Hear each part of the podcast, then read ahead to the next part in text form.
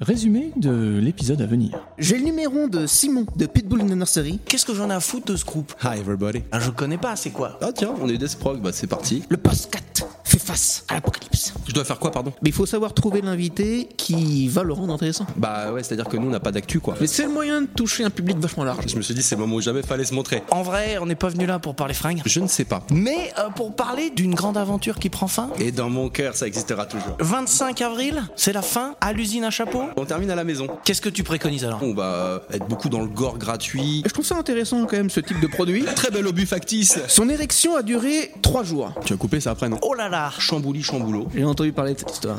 Ça finit quand? C'est une bonne question. Le 25 avril, Pitbull et The Nursery en concert. Drôle d'idée. Bizarre. Ouais. Je trouve ça ridicule. Incroyablement pénible. On peut faire confiance à l'humanité pour ça. Mais c'est un peu con quand il pense. Bon bah merci pour tout. C'est eux.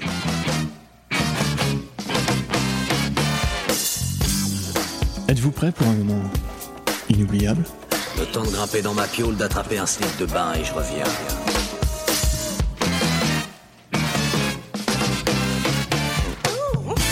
Le postcat. Un postcat avec du charme, C'est l'inexpugnable arrogance de votre beauté qui m'asperge. du suspense, J'ai peur. de la frime. Est-ce que c'est une vraie Rolex? Ouais, évidemment. Le pot pot pot pot pot le pot pot pot postcat. Présenté par Mammouth Oh, mais quel connard ce type et le virus. C'est quoi ce car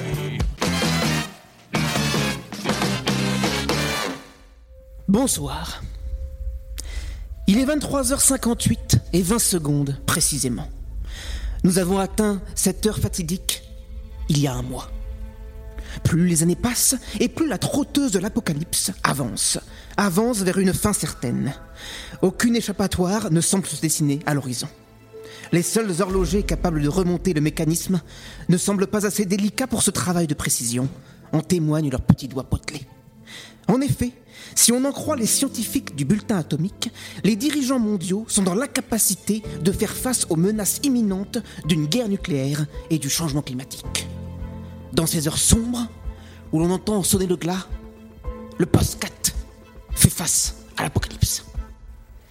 Quelques jours plus tôt, dans les bureaux de la rédaction du Postcat. Bon bah ça s'est pas mal passé la dernière fois, euh, non? Ouais. C'était sympa, c'était Ouais sympa. Ouais, ouais. Qu'est-ce que t'as pensé de Belka? C'était il était bon. Il est bavard. Il est bavard, il est pas- on peut bavard. pas lui enlever, hein. Écoute, je pense qu'on est obligé de lui mettre la note maximale du bon client. Mais écoute, euh, j'y pensais, si on compte en euh, Belkacem Méziane, Ouais. il atteint facilement le 1 Belkacem Méziane. Ouais, sans problème, sans problème. Bon, maintenant faut penser à la suite. J'ai un truc. euh, moi, je Ouais. pensais à, à Ramayad pour son nouvel album. Ramayad pour son nouvel album? Ouais, mais sauf qu'elle a pas de nouvel album. Ouais, c'est vrai. C'est une idée, hein. Bon, écoute, c'est marrant, moi je pensais plutôt un truc dans la continuité, tu vois. L'autre fois, on était dans le funk. On pourrait rester là-dessus. Hein, je me suis dit, par exemple, tu vois, inviter un musicien. Ça tombe bien que tu me parles de ça parce que euh, j'ai le numéro de Simon de Pitbull in the Nursery. Je peux l'appeler si tu veux. Ah, c'est une bonne idée, mais, mais euh, Pitbull in the Nursery, c'est du funk? Non, c'est du métal.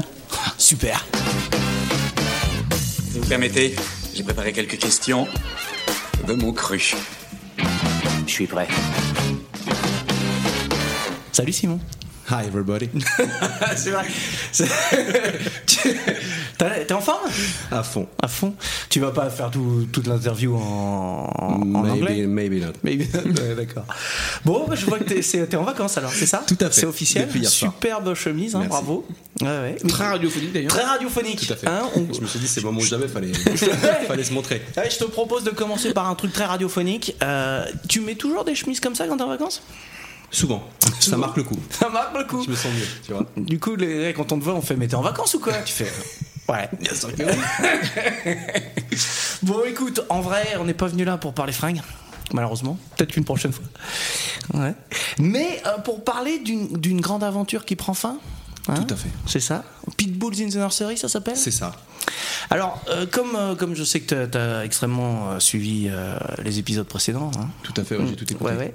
Donc la dernière fois, on était plutôt dans le funk.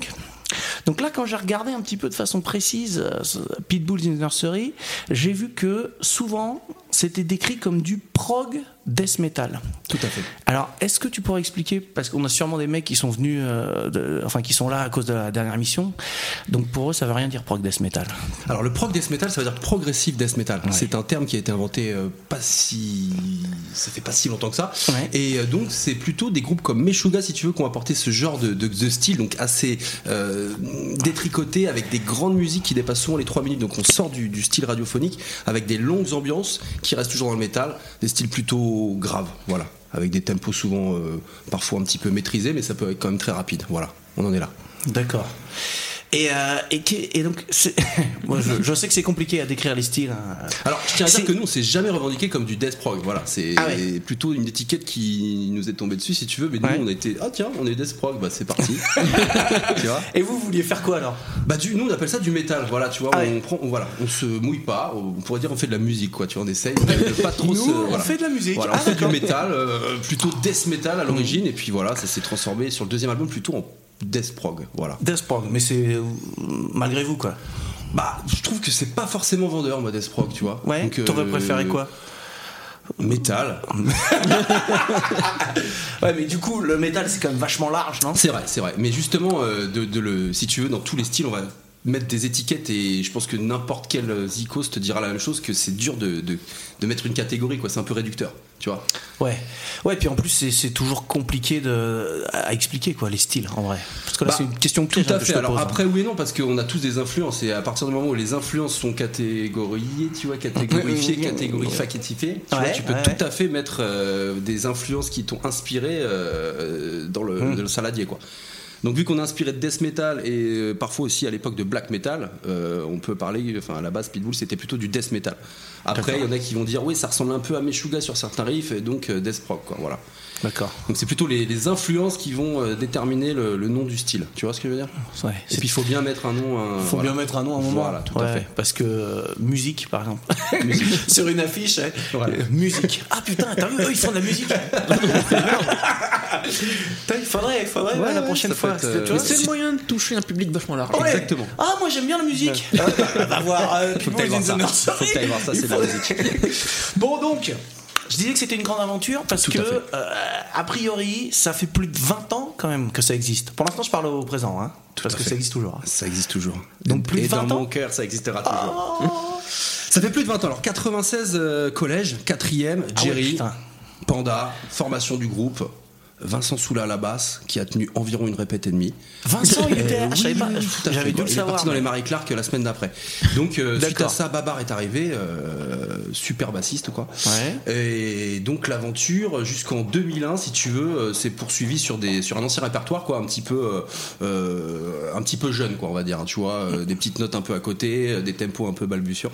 Et en 2001, donc arrivent Mathieu et François qui viennent finalement euh, consolider la formation jusqu'à aujourd'hui. hein, tu vois. Ouais. Euh, donc Panda est parti par contre en 2007. Suite à ça est venu euh, donc Cédric, Tersim, puis Re-Cédric. Et puis là aujourd'hui, euh, avec euh, tout simplement l'argument de la vie de chacun, si tu veux, voilà, on, on commence à s'essouffler. Et on n'a pas du tout envie de finir comme un groupe, si tu veux, qui se dégrade à chaque concert. Ouais. Il y a de moins en moins de monde, de moins en moins d'énergie. Donc on s'est dit, on va finir en beauté. Tu vas très très vite là, tu sais. Voilà. Mais j'aime bien. Bon bah merci Ouais. pour tout. Ouais, merci. Au revoir. Non mais euh, you. euh, tu vois, tu, tu putain, tu sais quoi là, t'es à la fin de ça, l'interview c'est là. fait. Ouais, Ça, c'est fait, ça, c'est fait. ça, c'est Euh, fait. Bon bah merci. Non, on va prendre notre temps quand même. D'accord. T'es pressé ou pas Donc en T'as la 97. nuit Ouais. Non, Non, ce que je veux dire, c'est qu'en fait, dans un sens, le vrai début, c'est justement, c'est plus 2001, non? Alors le vrai début, c'est-à-dire là, on a fait une petite galette qui nous a vraiment euh, entre guillemets fait un petit peu plus connaître Mhm. Enfin, par rapport à l'espace Rambouillet. Si tu veux, on a été un peu plus loin.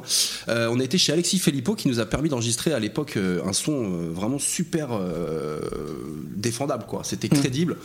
Euh, C'était crédible. On n'a jamais été aussi crédible. Bah, à l'époque, si tu veux, on était à l'époque du DAT, il n'y avait pas de home studio comme aujourd'hui. Ouais. S'enregistrer, c'était. euh, Enfin, je veux dire, ce qu'on peut faire aujourd'hui avec un Cubase mal réglé, c'était déjà à l'époque euh, vraiment la super production locale, quoi. Donc voilà, on en était là. Les gars de Kaizen, donc, qui viennent justement de Morpa, nous ont présenté Alexis Filippo, qui nous a permis de faire un trois titres, qui est resté, je vais te dire, quasiment deux ans dans un carton. On avait fait 300 CD, on a dû en vendre peut-être 9, voire 10. ah ouais? Et euh, bah ouais, parce qu'au final, euh, tous les potes, enfin, j'exagère un peu, on a vendu un peu plus, mais on s'est dit qu'au bout d'un moment, tiens, on avait plein de CD et on savait pas quoi en faire. Du coup, concert à la loco de Daling Fetus, on a tout donné à la fin. Et là, Ah ouais rencontre avec Charles de Skull, de Skull, je veux dire de Fatal, Ouais. du Havre, qui nous appelle une fois. J'étais euh, à la loco, j'ai reçu votre CD, j'aime bien, venez jouer au Havre. Et à partir de là, chambouli chamboulot. Ah oui, donc à, à la fin, je, on je a tout donné. pas. Ah, Bah vous ouais, étiez là, fait, on avait des cartons les mecs.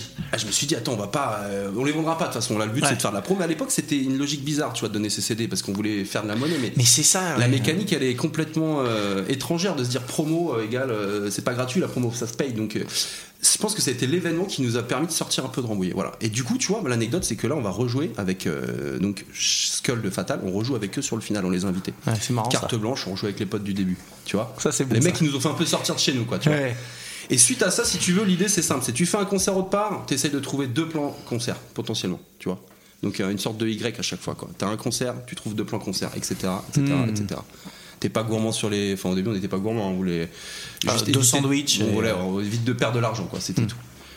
Donc voilà pour le, le tout début, si tu veux, le 2001, c'est voilà, c'est vraiment le début du groupe qui sort un peu de Rambouillet. Et, euh, et je sais pas si tu sais, mais moi, la première fois que j'ai entendu parler du groupe, c'est parce qu'en fait, le premier que j'ai connu d'entre vous, c'est Matt en fait.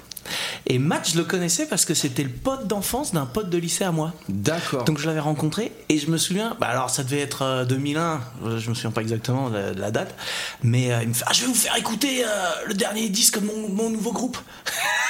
et il nous passe Pitbulls quoi. Et je me souviens, il avec un pote, on était mort de rire parce qu'il fait ah putain celle-là c'est ma préférée. Après il met la suivante, il fait ah celle-là c'est ma préférée. Ah, tu fais passer un extrait dans Didier là. Ouais. Donc nous on était mort de rire, puis il nous fait non mais les mecs en fait c'est toutes mes préférées quoi. il y avait trois titres Ouais, c'est ça, il y avait trois titres. C'était ses trois préférés. Du coup, ouais, du coup, c'est comme ça que moi j'ai connu le groupe en fait, de façon un peu impromptue et avec Matt euh, qui était à fond les ballons quoi. Donc du coup, t'as adhéré tout de suite au projet? Bah j'ai adhéré parce que tu me connais, moi j'adore le métal. Et tu Euh, t'es j'en dit, ai dans tout le 19 temps. ans, on fait une émission radio. Mais ouais, c'est ça. Mais j'ai j'ai tout prévu. hein. Stratège à long terme. Stratège à long terme. Et, euh, et euh, est-ce que sur ce sur ce sur ce maxi là que vous avez fait, ce trois titres, Impact. il y a déjà François qui, qui joue dessus Eh bien écoute, c'était pile poil euh, au moment charnière où justement Guillaume, notre ancien bassiste, qui a, qui a donc euh, remplacé Babar à l'époque, c'est un peu compliqué, hein, je te fais, Ouais, et, bon, devait Je connais. faire ses études en Allemagne, il a dû quitter le groupe. Ah. Et du coup, François est arrivé pile poil à ce moment-là. Donc Guillaume a enregistré la démo et François arrivait juste après. Ouais, d'accord. Voilà, les mains dans les poches, le bordel. Main dans la main, main dans les poches. Ouais, c'est bien son, c'est bien son style. Hein Alors évidemment, j'ai une autre question à te poser, une question très importante. Qu'est-ce qui a quatre pattes et un bras? Quatre pattes et un bras? Ouais. Oh là là là là là là. Quatre pattes et un bras. je sais pas, je sais pas. Un pitbull dans une nurserie. C'est drôle, hein Hein Tu peux couper le temps que j'essaie de la comprendre. J'ai l'impression que ça te fait moins rire qu'à l'époque. Euh, parce que c'est moi qui l'ai sorti, c'est ça Ou un truc comme ça Je sais pas. bon, Ah, c'est toi qui Ah, l'as. J'espère pas.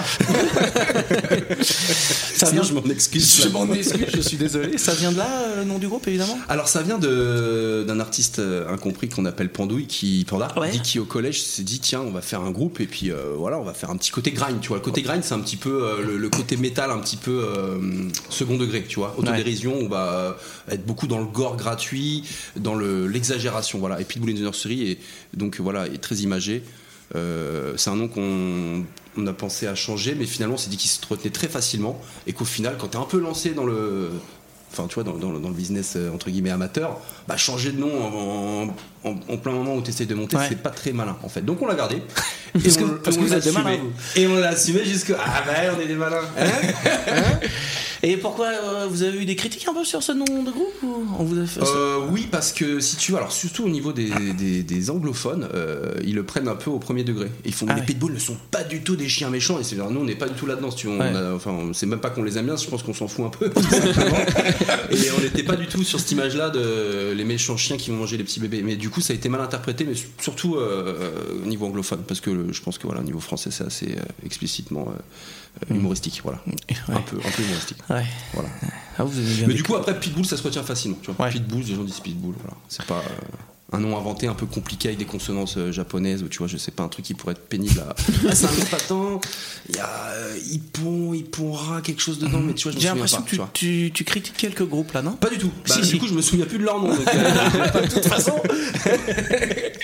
Et donc, alors on l'a dit, 25 avril, C'est la fin, c'est Tout ça à fait, This is the end. À l'usine à chapeau Et voilà, on a voulu finir, euh, enfin on nous a permis de le faire, hein, du coup, Ouais. merci à Virginie, à toute l'équipe du café qui nous permettent de finir euh, Merci à Virginie. la, pomme euh, euh, près de son pommier, j'ai envie de te dire, et donc voilà, on, on termine, euh, on termine à la maison. Bah oui, c'est à la maison, ouais. Exactement, ouais. Et du coup, qu'est-ce qui se passe? Il y a des invités, t'as dit Fatal Alors tout justement, donc euh, beaucoup de groupes nous ont beaucoup aidés, si tu veux, euh, tout au long euh, de, ce- de cette aventure, en nous invitant à jouer, chose qu'on n'a pas réussi à rendre euh, forcément facilement. Tu vois, faire venir jouer les groupes, euh, c'était pas forcément facile. Et donc là, vu qu'on a une carte blanche, on a vraiment voulu honorer d'une part les groupes, euh, enfin Fatal avec qui on a commencé, Ouais. et Wild, c'est un groupe euh, du Nord de potes avec qui on a vraiment sympathisé, qui nous ont fait jouer énormément, et on n'a jamais pu vraiment leur rendre l'appareil. Donc là, c'est l'occasion, quoi.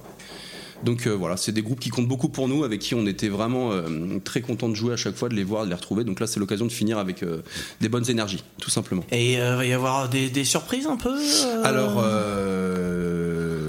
Enfin, on peut pas c'est le une dire, bonne c'est ça question. Tiens, c'est pas bête de faire des surprises. Vous Je pense qu'il y aura des surprises. Vous avez rien prévu, les mecs Eh bien, écoute, si on a prévu des surprises, euh, On peut- par essence même, je peux pas t'en parler, mais c'est une surprise. voilà. Il y aura une surprise. ouais. Il y aura une, une surprise. Une Une surprise. C'est Panda. Je retrouve une. de- C'est Panda. Ouais, ouais, ouais, non, mais. Je couperai ça au montage. je sais pas.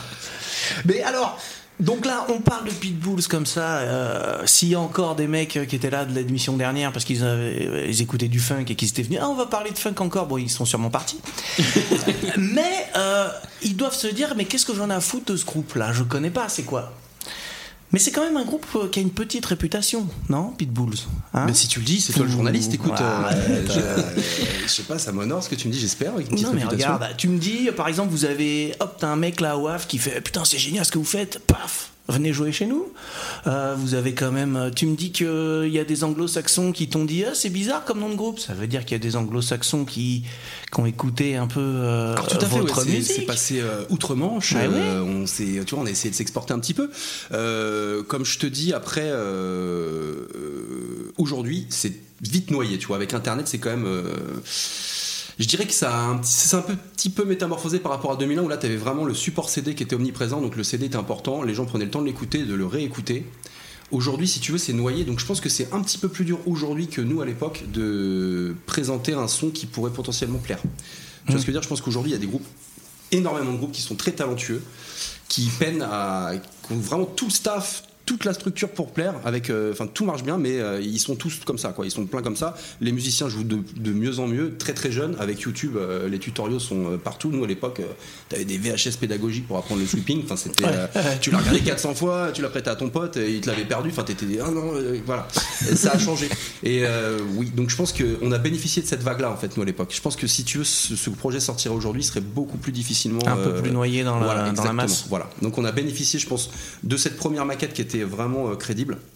Et, euh, et de cette époque qui était vraiment un- pas le début d'internet mais presque tu vois on avait Mm. encore les boîtiers euh, Revert euh, ADSL tu te branchais 5 minutes t'envoyais au webzine et tu débranchais et les webzines je voulais ouais, je tenais à finir là-dessus c'est vraiment le, le support de l'époque qui nous a vraiment euh, aidé à être connus justement à l'étranger voilà, c'est vraiment. T'envoyais ta, ta démo, les mecs te la chroniquaient, te faisaient une petite interview, tout ça par internet, donc très facile. Et c'était beaucoup lu. Ça, vraiment, c'était une époque où le webzine prenait toute son ampleur. Ouais. Aujourd'hui, il y en a plein qui sont, qui sont claqués, quoi, mais il y en a encore quelques-uns qui perdurent, hein, qui ont concentré toute la masse. Mais avec les Insta, les Facebook, tous les réseaux sociaux, c'est un petit peu fait une boule euh, pas très claire, tu vois.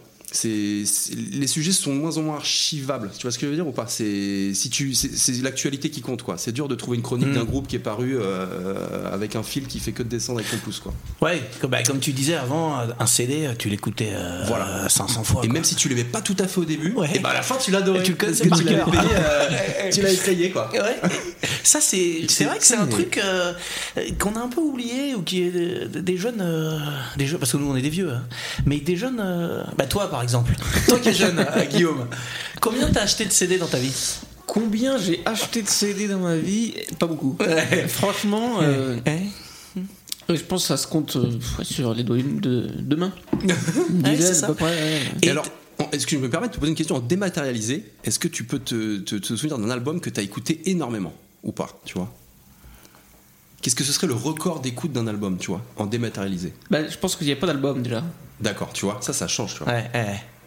Parce que alors déjà, bah, même dans les albums que j'ai achetés, au final, j'ai acheté, je pense que c'était après des concerts ou des festivals, parce que j'avais bien aimé le groupe. Mais au final, j'ai pas plus écouté l'album que ça. Enfin, je l'ai- j'ai pris les musiques, je les ai mis euh, sur mon téléphone au début. Ça, c'était encore un petit peu avant, là où il n'y avait pas encore. C'était pas encore vraiment répandu toutes les Ah, plateformes de faux jeune, toi, en streaming et tout. Ouais. Tu commences à être un vieux jeune en fait.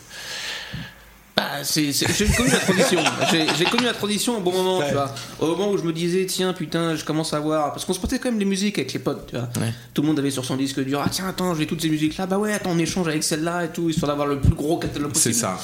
Et en fait, moi, il y a un moment, pendant longtemps, je me suis dit, putain, il faudrait que je range tout. Et après, donc il y a eu euh, des Deezer, des Spotify, des trucs, et puis. En fait, t'as tout, et puis tu. t'écoutes plus. J'ai plus de musique sur mon téléphone. Ouais. Tu passes de collectionneur euh, à streamer, quoi. Voilà. C'est un petit peu ça. Donc après, t'écoutes même plus vraiment des albums. Enfin, t'écoutes si, des fois tu peux lancer un album, tu l'écoutes, mais des fois c'est en aléatoire, tiens, tu tombes sur d'autres trucs. Enfin, Ouais. t'es plus collé sur un album ou tu. Alors, peut-être que t'en profites moins. Et tu prends aussi, peut-être, euh, tu le découvres moins, tu prends moins le temps de te dire, tiens, est-ce que ce truc-là je l'aime pas, et après en fait je l'aime. Donc il faut que ça matche très vite, tu vois, l'oreille. Il Ouais. faut que ce soit séduisant assez rapidement. Mais le problème des trucs trop séduisants, c'est que tu t'en lasses plus vite qu'un groupe que t'as un petit peu mérité, tu vois, en plaisir. Tu vois? Hein Ouais, Là, on est sur un équilibre un peu. euh, Qu'est-ce que tu préconises alors? Eh ben, je sais pas trop, parce qu'en fait, tu vois, on est justement, comme tu dis, avec les 10 heures et tout ça, qui sont vraiment quand même euh, pratiques pour découvrir aussi, parce que t'as quand même des, euh, des équivalents de groupes. Par exemple, t'écoutes, t'adores ce groupe-là, on te propose euh, d'autres choix qui sont souvent euh, assez euh, cohérents. Eh bien, euh, je prends quelque chose qui me séduit un petit peu et je le saigne pendant une semaine. Et je l'écoute, et je l'écoute, et je l'écoute, et je l'écoute, et je l'écoute, et je l'écoute, et je l'écoute, et je l'écoute, et je l'écoute, et je l'écoute, Ouais. et je l'écoute. D'accord. Et à la fin de la semaine, tu c'est nul. Et alors, si c'est nul, je l'écoute un peu moins. Donc, je, l'écoute, je l'écoute, je l'écoute. Ouais, Ouais, ouais. Ah, ah, d'accord. Voilà, tu ouais. vois Ouais, je vois très bien. Ouais, non, c'est clair, c'est clair. Et alors, comment on se retrouve euh, à signer pour son premier album sur un label grec Eh bien écoute, tout a commencé en 1996 lors de la formation du groupe. Alors en 2000, c'est, euh, j'ai envie de te dire, c'est en 2004 on a enregistré l'album, il est sorti en, il était opérationnel en 2005 et là, tout le monde adorait Pitbull, mais personne voulait nous signer. Donc on a farfouillé, cherché. Faut dire que le son du premier album est atypique, original. Le son de Caisse Claire est pionnier. Foiré, foiré Non, ou- pionnier. C'est Pionnier? Voilà, on était un peu trop en avance sur notre C'était un choix artistique? C'était un choix artistique qui entre le random et le choix, tu vois, entre le pas le choix et le, Ouais, et d'accord. le- voilà. Mhm. Du coup, ça a peut-être pu euh, refroidir certains euh, investisseurs potentiels qui diraient oui, le son, euh, mais là non, tu vois. Et euh, le seul label entre guillemets qui est fait, j'ai aussi les mecs pour 15 millions de dollars, c'était un label grec. Et ça, c'est l'accent grec. Exactement. d'accord. C'est marrant, j'ai pas reconnu. Ouais. Mais c'est le nord de la Grèce. hein. Exactement. Ok.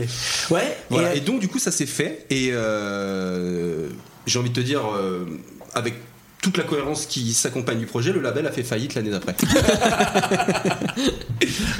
Voilà. Mais il avait en tout cas fait le travail de promo euh, vraiment euh, sérieusement. En tout cas, il avait investi sur euh, les pages de magazines, les interviews, euh, les envois, distribution. La distribution était propre. hein. Il y avait en Fnac et tout, c'était propre. On était euh, satisfait. Ouais. Et euh, c'était à l'international. Alors beaucoup en Europe, mais euh, Bah oui. voilà. Pour, pour l'époque, en tout cas, nous on était contents. Et puis, si tu veux, c'est sorti en 2006. En 2007, pendant les parties, donc après, le groupe a fait une petite galipette euh, accidentelle, quoi. C'était pas forcément. euh, Ça aurait dû être une sorte d'apogée, mais si tu veux, c'est là où ça commençait un petit peu à boiter. Et le label a fait faillite et tout ça, c'est voilà, c'est de mauvais présage quand ça arrive. Ah merde. Ouais, d'accord. Voilà. Ah putain. Ouais, hein, je vois, de- je vois tes yeux Tu, humides. tu vois, la- ouais, ouais, c'est la déception. Oui, je vois. Ouais. On peut arrêter là si tu veux. Je vais faire une pause. On va faire une petite pause. Non, moi, il y a un autre truc qui m'a. Un jour qui m'a fait marrer. Parce que j'aime bien rigoler, tu me connais. Et euh, j'ai vu un, groupe de métal, tu sais, sur une affiche. Donc, on dit, eux, ils avaient pas mis musique. Ils avaient mis comme style Rambolitan Death Metal. Et là, je me suis dit, putain, ça, c'est Pitbulls, quoi, tu vois. Ça, c'est des, des enfants de Pitbulls, un peu, non? Alors, c'était quel groupe J'ai envie de te dire. Alors, Un groupe envie. euh, consonance euh, asiatique euh, J'ai envie de te dire, je me souviens plus du groupe, D'accord. euh, du nom du groupe, mais j'ai vu ça, Rambolitan Death Metal. Je me suis dit, Ah, je pense qu'il y a une sorte de labellisation. Oui, il y a énormément Ouais. de métal, ouais. Ouais, Alors, ouais, tu sais, je sais pas trop d'explications pour ça. Je pense qu'il y a déjà les structures de répétition sont clairement historiquement euh, euh, créatrices de, de- de musiciens. Enfin, c'est sûr et certain. Nous, on traînait la MJC. Il y avait des locaux de répète. On a vu d'autres icônes jouer. Ça nous a donné envie de jouer, de répéter, de créer un groupe, etc., etc. Avec le lycée Bascan, énormément de de zikos euh, satellités autour de, Ah, c'est un de grand projets. lycée aussi, hein. Voilà. Et à l'époque, il y avait Pastel, Explicit Noise, tout le Mhm. encore. Ouais, ouais. Et du coup, ça, Ah, ça crée euh, une sorte d'émulsion de plein de zikos qui ont envie de monter des projets. Et je pense que vu que les structures euh, pouvant euh, accueillir les groupes pour répéter étaient pas très chères, et euh, du moins abordables, et ben ça a fait foisonner énormément de, de groupes. Hmm. Après, il faut se dire les choses, c'est que c'est un style qui, comment dire, qui, je pense que le- la géographie de Rambouillet et sa situation fait que la plupart des publics peuvent se permettre d'acheter soit des guitares électriques, soit des batteries. Tu vois ce que je veux dire? Je fais une généralité abusive, hein. Mm. mais euh, c'est quand même un style qui peut coûter un peu plus cher que juste faire du beatbox, quoi. On est, Ouais. on est d'accord. Mm. Et euh, voilà, Rambouillet aussi propice à ça, je pense qu'à pouvoir euh, accéder aussi à des instruments qui sont euh, un peu chers. Mais quand, quand, tu, quand je te parle de Rambolitan Death Metal, Ouais. t'as pas l'impression d'être un peu le, le- père, entre guillemets, de ça? C'est peut-être un peu exagéré comme oui, terme, non, mais... ouais, non, non, je pense pas. Je pense qu'il y, y y a beaucoup de groupes de death metal. Je pense que ça vient juste de là, tu vois. Ouais. Il y avait, euh, il y a Deflesher, il y avait Whisper of Death, euh, et j'en passe. Il y en avait, enfin, il y en avait quand même un bon nombre pour euh, pour la petite ville que c'était, quoi. Et euh, je pense que ça vient plutôt de là que d'une sorte de pionnier du métal ou des. Bon, je- je, je pense pas. Je, je pense pas. Mais vous Sur- avez, vous avez peut-être été quand même un peu le, le- le groupe de death metal connu du, du Oui, coin, le premier. Voilà, ouais, alors peut-être, ouais, qui est un petit peu sorti de Rambouillet, voilà, c'est juste ça. Et euh, quand on faisait des fêtes de la ZIC, il y avait certaines personnes qui venaient parfois de Paris, donc c'était vraiment Mm. euh, gratifiant pour nous, et du coup ça a augmenté un peu la masse, et ça donnait une ambiance euh, de scène où les, enfin, où les gens avaient peut-être envie de revenir nous voir plus tard. Donc tout ça, ça fait un effet, un effet boule de neige. Mm. Mais. euh, je pense pas qu'en tout cas ce nom d'affiche en tout cas vienne de ça forcément. Je pense que c'est Mm. plutôt euh, un vivier de groupe métal en fait Rambouillet. Voilà. Et il y en a encore, hein, tu vois, il y a des petits jeunes qui se la donnent. Enfin, alors c'est plus sur le rock maintenant, mais il y a quand même toujours. euh, tu, tu le vois sur la fête de la musique. Le nombre de groupes qui viennent de Rambouillet, il y a combien? Il y a 100 plateaux, 120 plateaux. J'exagère à peine, je sais plus. Il y a énormément de groupes. hein, euh, Enfin, Ouais. pas plateaux, mais je veux dire de Ouais. groupes. Ouais, j'étais en train de dire, des- attends, 120 scènes. Qu'est-ce qui- que Voilà. c'est que ça? Il y en a quand même un bon nombre qui viennent de Rambouillet, qui Ouais, pètent euh, dans les locaux. Ah ouais. Et euh, toi, dans tes, tes professeurs d'école, Tout à fait. est-ce que ça t'est déjà arrivé d'avoir un parent qui vient chercher son gamin à l'école et qui fait Mais je, je te connais, toi Tu joues dans Pitbull Eh ben c'est jamais arrivé. C'est jamais Ouais. arrivé, non. Non, tout à fait. C'est c'est pas arrivé à ma connaissance. Non, ça n'est pas arrivé du tout. Ouais. Euh, ça aurait pu être super sympa, ceci dit, mais euh, après. euh, J'étais, ouais, je sais pas, non, c'est jamais arrivé, c'est jamais arrivé. Après, euh, j'ai vu pas mal de, pourtant de parents potentiellement métalleux, si tu veux, mais Ouais, euh, ouais. c'est pas forcément. Enfin, d'une part, euh, j'allais pas dire, au fait, je suis le guitariste de Pitbull the nursery. Ouais. Et non, T'as ça, pas toujours un t-shirt de Pitbull sur, sur toi quand tu fais quoi? À l'époque, j'en mettais beaucoup, ouais, mais Ouais. euh, non, ça s'est jamais produit. Ouais, D'accord. Ça aurait pu. Ça aurait, pu. être marrant. Je t'ai fait mon CD à Moi, il y, y a un autre truc euh, qui m'a. euh, J'avoue que j'ai été un peu jaloux. D'accord. Je suis allé sur votre page Wikipédia et j'ai vu que vous avez. Alors, je sais pas pourquoi j'adore ce truc-là. Euh, au niveau des membres du groupe, vous avez le truc de la chronologie. Tu vois, avec les traits là. Tu vois de quoi je parle ou pas? Pas du tout, mais il y a une chronologie des membres. Il y a une chronologie des membres et c'est un petit schéma.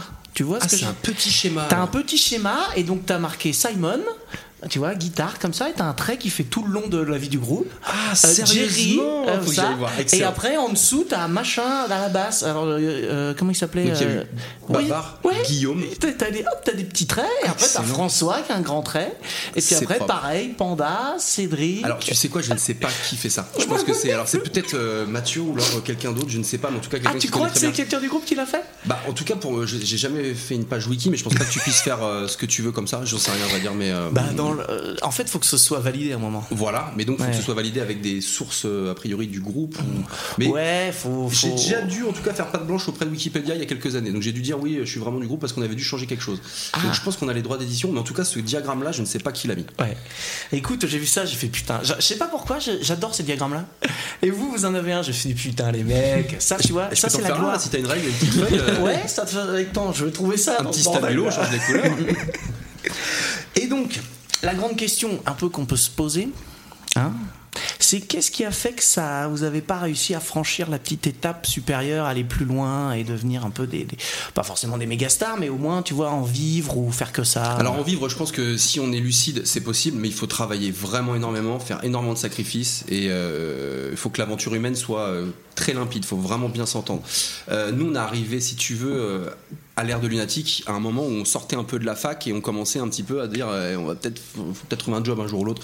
Et euh, si tu veux, ça arrivait vraiment à ce moment-là où, pour ma part, j'ai dû aller, tu vois, finir les études et, et ça me prenait énormément de temps. Donc c'était très incompatible avec plein de concerts et tout ça. Donc déjà, moi, je pense que j'ai freiné un peu le groupe à un moment où eux étaient vraiment, en tout cas, prêts à, à se lancer. Mais c'est un pari qui est vraiment, alors, qui ne tente rien à rien, mais c'est un pari fou parce que le métal en France, c'est quand même compliqué d'en vivre, clairement. Tu peux faire un billet, tu peux te défrayer, tu peux passer de super bons moments, mais tu peux voir un groupe comme United qui tourne énormément, mais énormément, tous les week-ends, euh, brut de scène, et je pense qu'ils en vivent pas, si tu veux. Alors après, c'était un choix, ils, ils pourraient largement faire de l'intermittence, mais c'est quand même une vie de, de sacrifice aussi, quoi, faut se le Mhm. dire, tu vois. Donc moi, je pense qu'on a à un moment donné pris le choix de rester amateur et de prendre énormément de plaisir.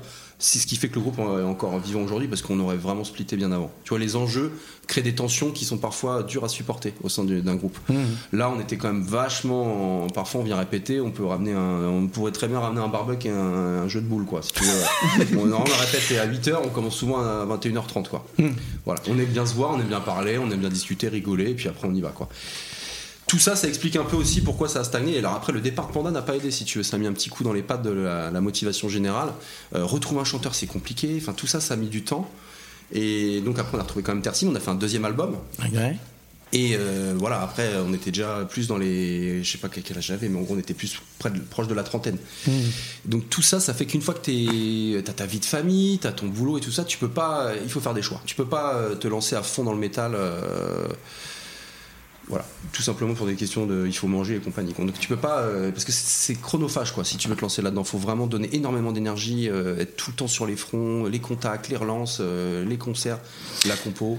Ouais, vous avez. Vous avez jamais eu non plus vraiment de, de manager euh, qui s'occupait de vous Alors euh, Greg si s'occupait de nous, donc, Greg, euh, Greg s'est bien occupé de nous, et puis ça l'a pu fait vers 2008. Écoute, après il y a eu des histoires internes comme n'importe quel groupe peut avoir Mmh, des histoires. ouais.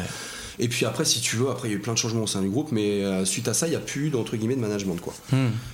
Après, euh, vu ce qu'on faisait, si tu veux, c'était pas non plus nécessaire. Ouais.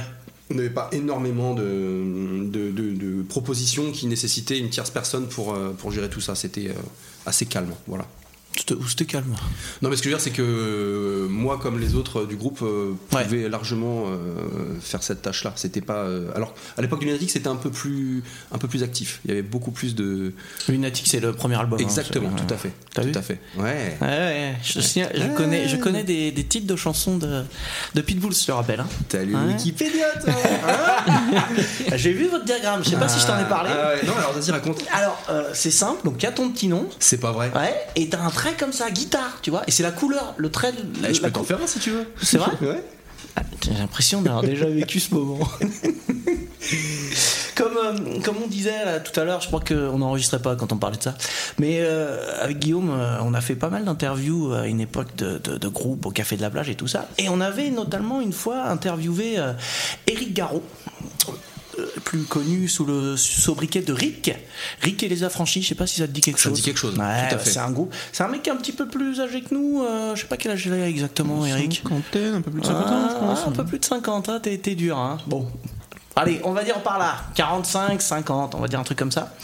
Et euh, donc on avait posé une petite question euh, pour le taquiner. euh, alors je me souviens plus exactement de, de la formulation de la question, mais c'était euh, ça fait 20 ans que, que tu fais de la musique et euh, personne te connaît. Quoi. Et c'était un peu ça, tu vois, pour, pour taquiner. Et lui, il avait répondu un truc que en fait j'ai trouvé très vrai. Il avait répondu, mais en fait c'est bien de toujours faire de la musique. Tu vois?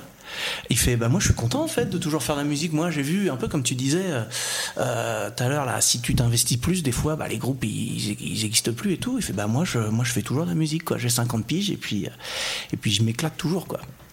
Et donc, euh, tout ça pour en venir où hein? Parce que là, je te raconte ma vie, tu te dis qu'est-ce que c'est que cette merde? Mais justement, en fait, je trouve ça très intéressant, tu vois, le fait de toujours faire de la musique. Et euh, il y a un truc euh, que je trouve un peu bizarre, c'est, tu vois, euh, c'est c'est une passion, quoi. Tu fais de la musique. Et on n'imaginerait pas un mec qui, qui kiffe le cinéma qui dirait à 40 piges euh, Ah non, moi j'arrête de regarder des films. Ouais, c'est fini. Maintenant, ma passion, c'est fini. Et par contre, un mec qui, tu vois, fait Mais tu, fais, tu joues encore de la guitare? Donc t'as jamais fait ce- cette euh, cette euh, Eh bien non, écoute, euh, on m'a quand même dit, j'ai souvenir d'un bref d'une connaissance de mes parents qui disait euh, à mon père, parce que j'écoutais du métal depuis très longtemps, il fait T'inquiète pas, ça va bientôt passer, quoi. mais c'est toujours pas passé, tu vois. Et Ouais, tous ceux ouais. que je connais autour de moi ont toujours, alors évidemment, euh, voilà, une écoute complètement large, mais toujours un pied là-dedans. Personne n'a fait euh, C'est fini pour moi, j'ai complètement décroché, c'est un style vraiment pour les bourrins. Voilà, c'est un truc euh, qui te suit tout le temps.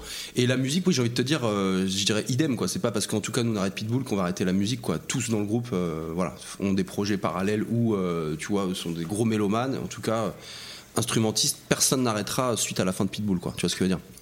Mais oui, en effet, quand il y a des enjeux, les groupes peuvent parfois se déchirer, quoi. Tu vois, ça Mm. peut être très simple. Hein, S'il y a des, des icônes qui, par exemple, ne voudront jamais aller jouer s'ils sont pas de cachet, ce qui Mm. paraît complètement logique, tu vois.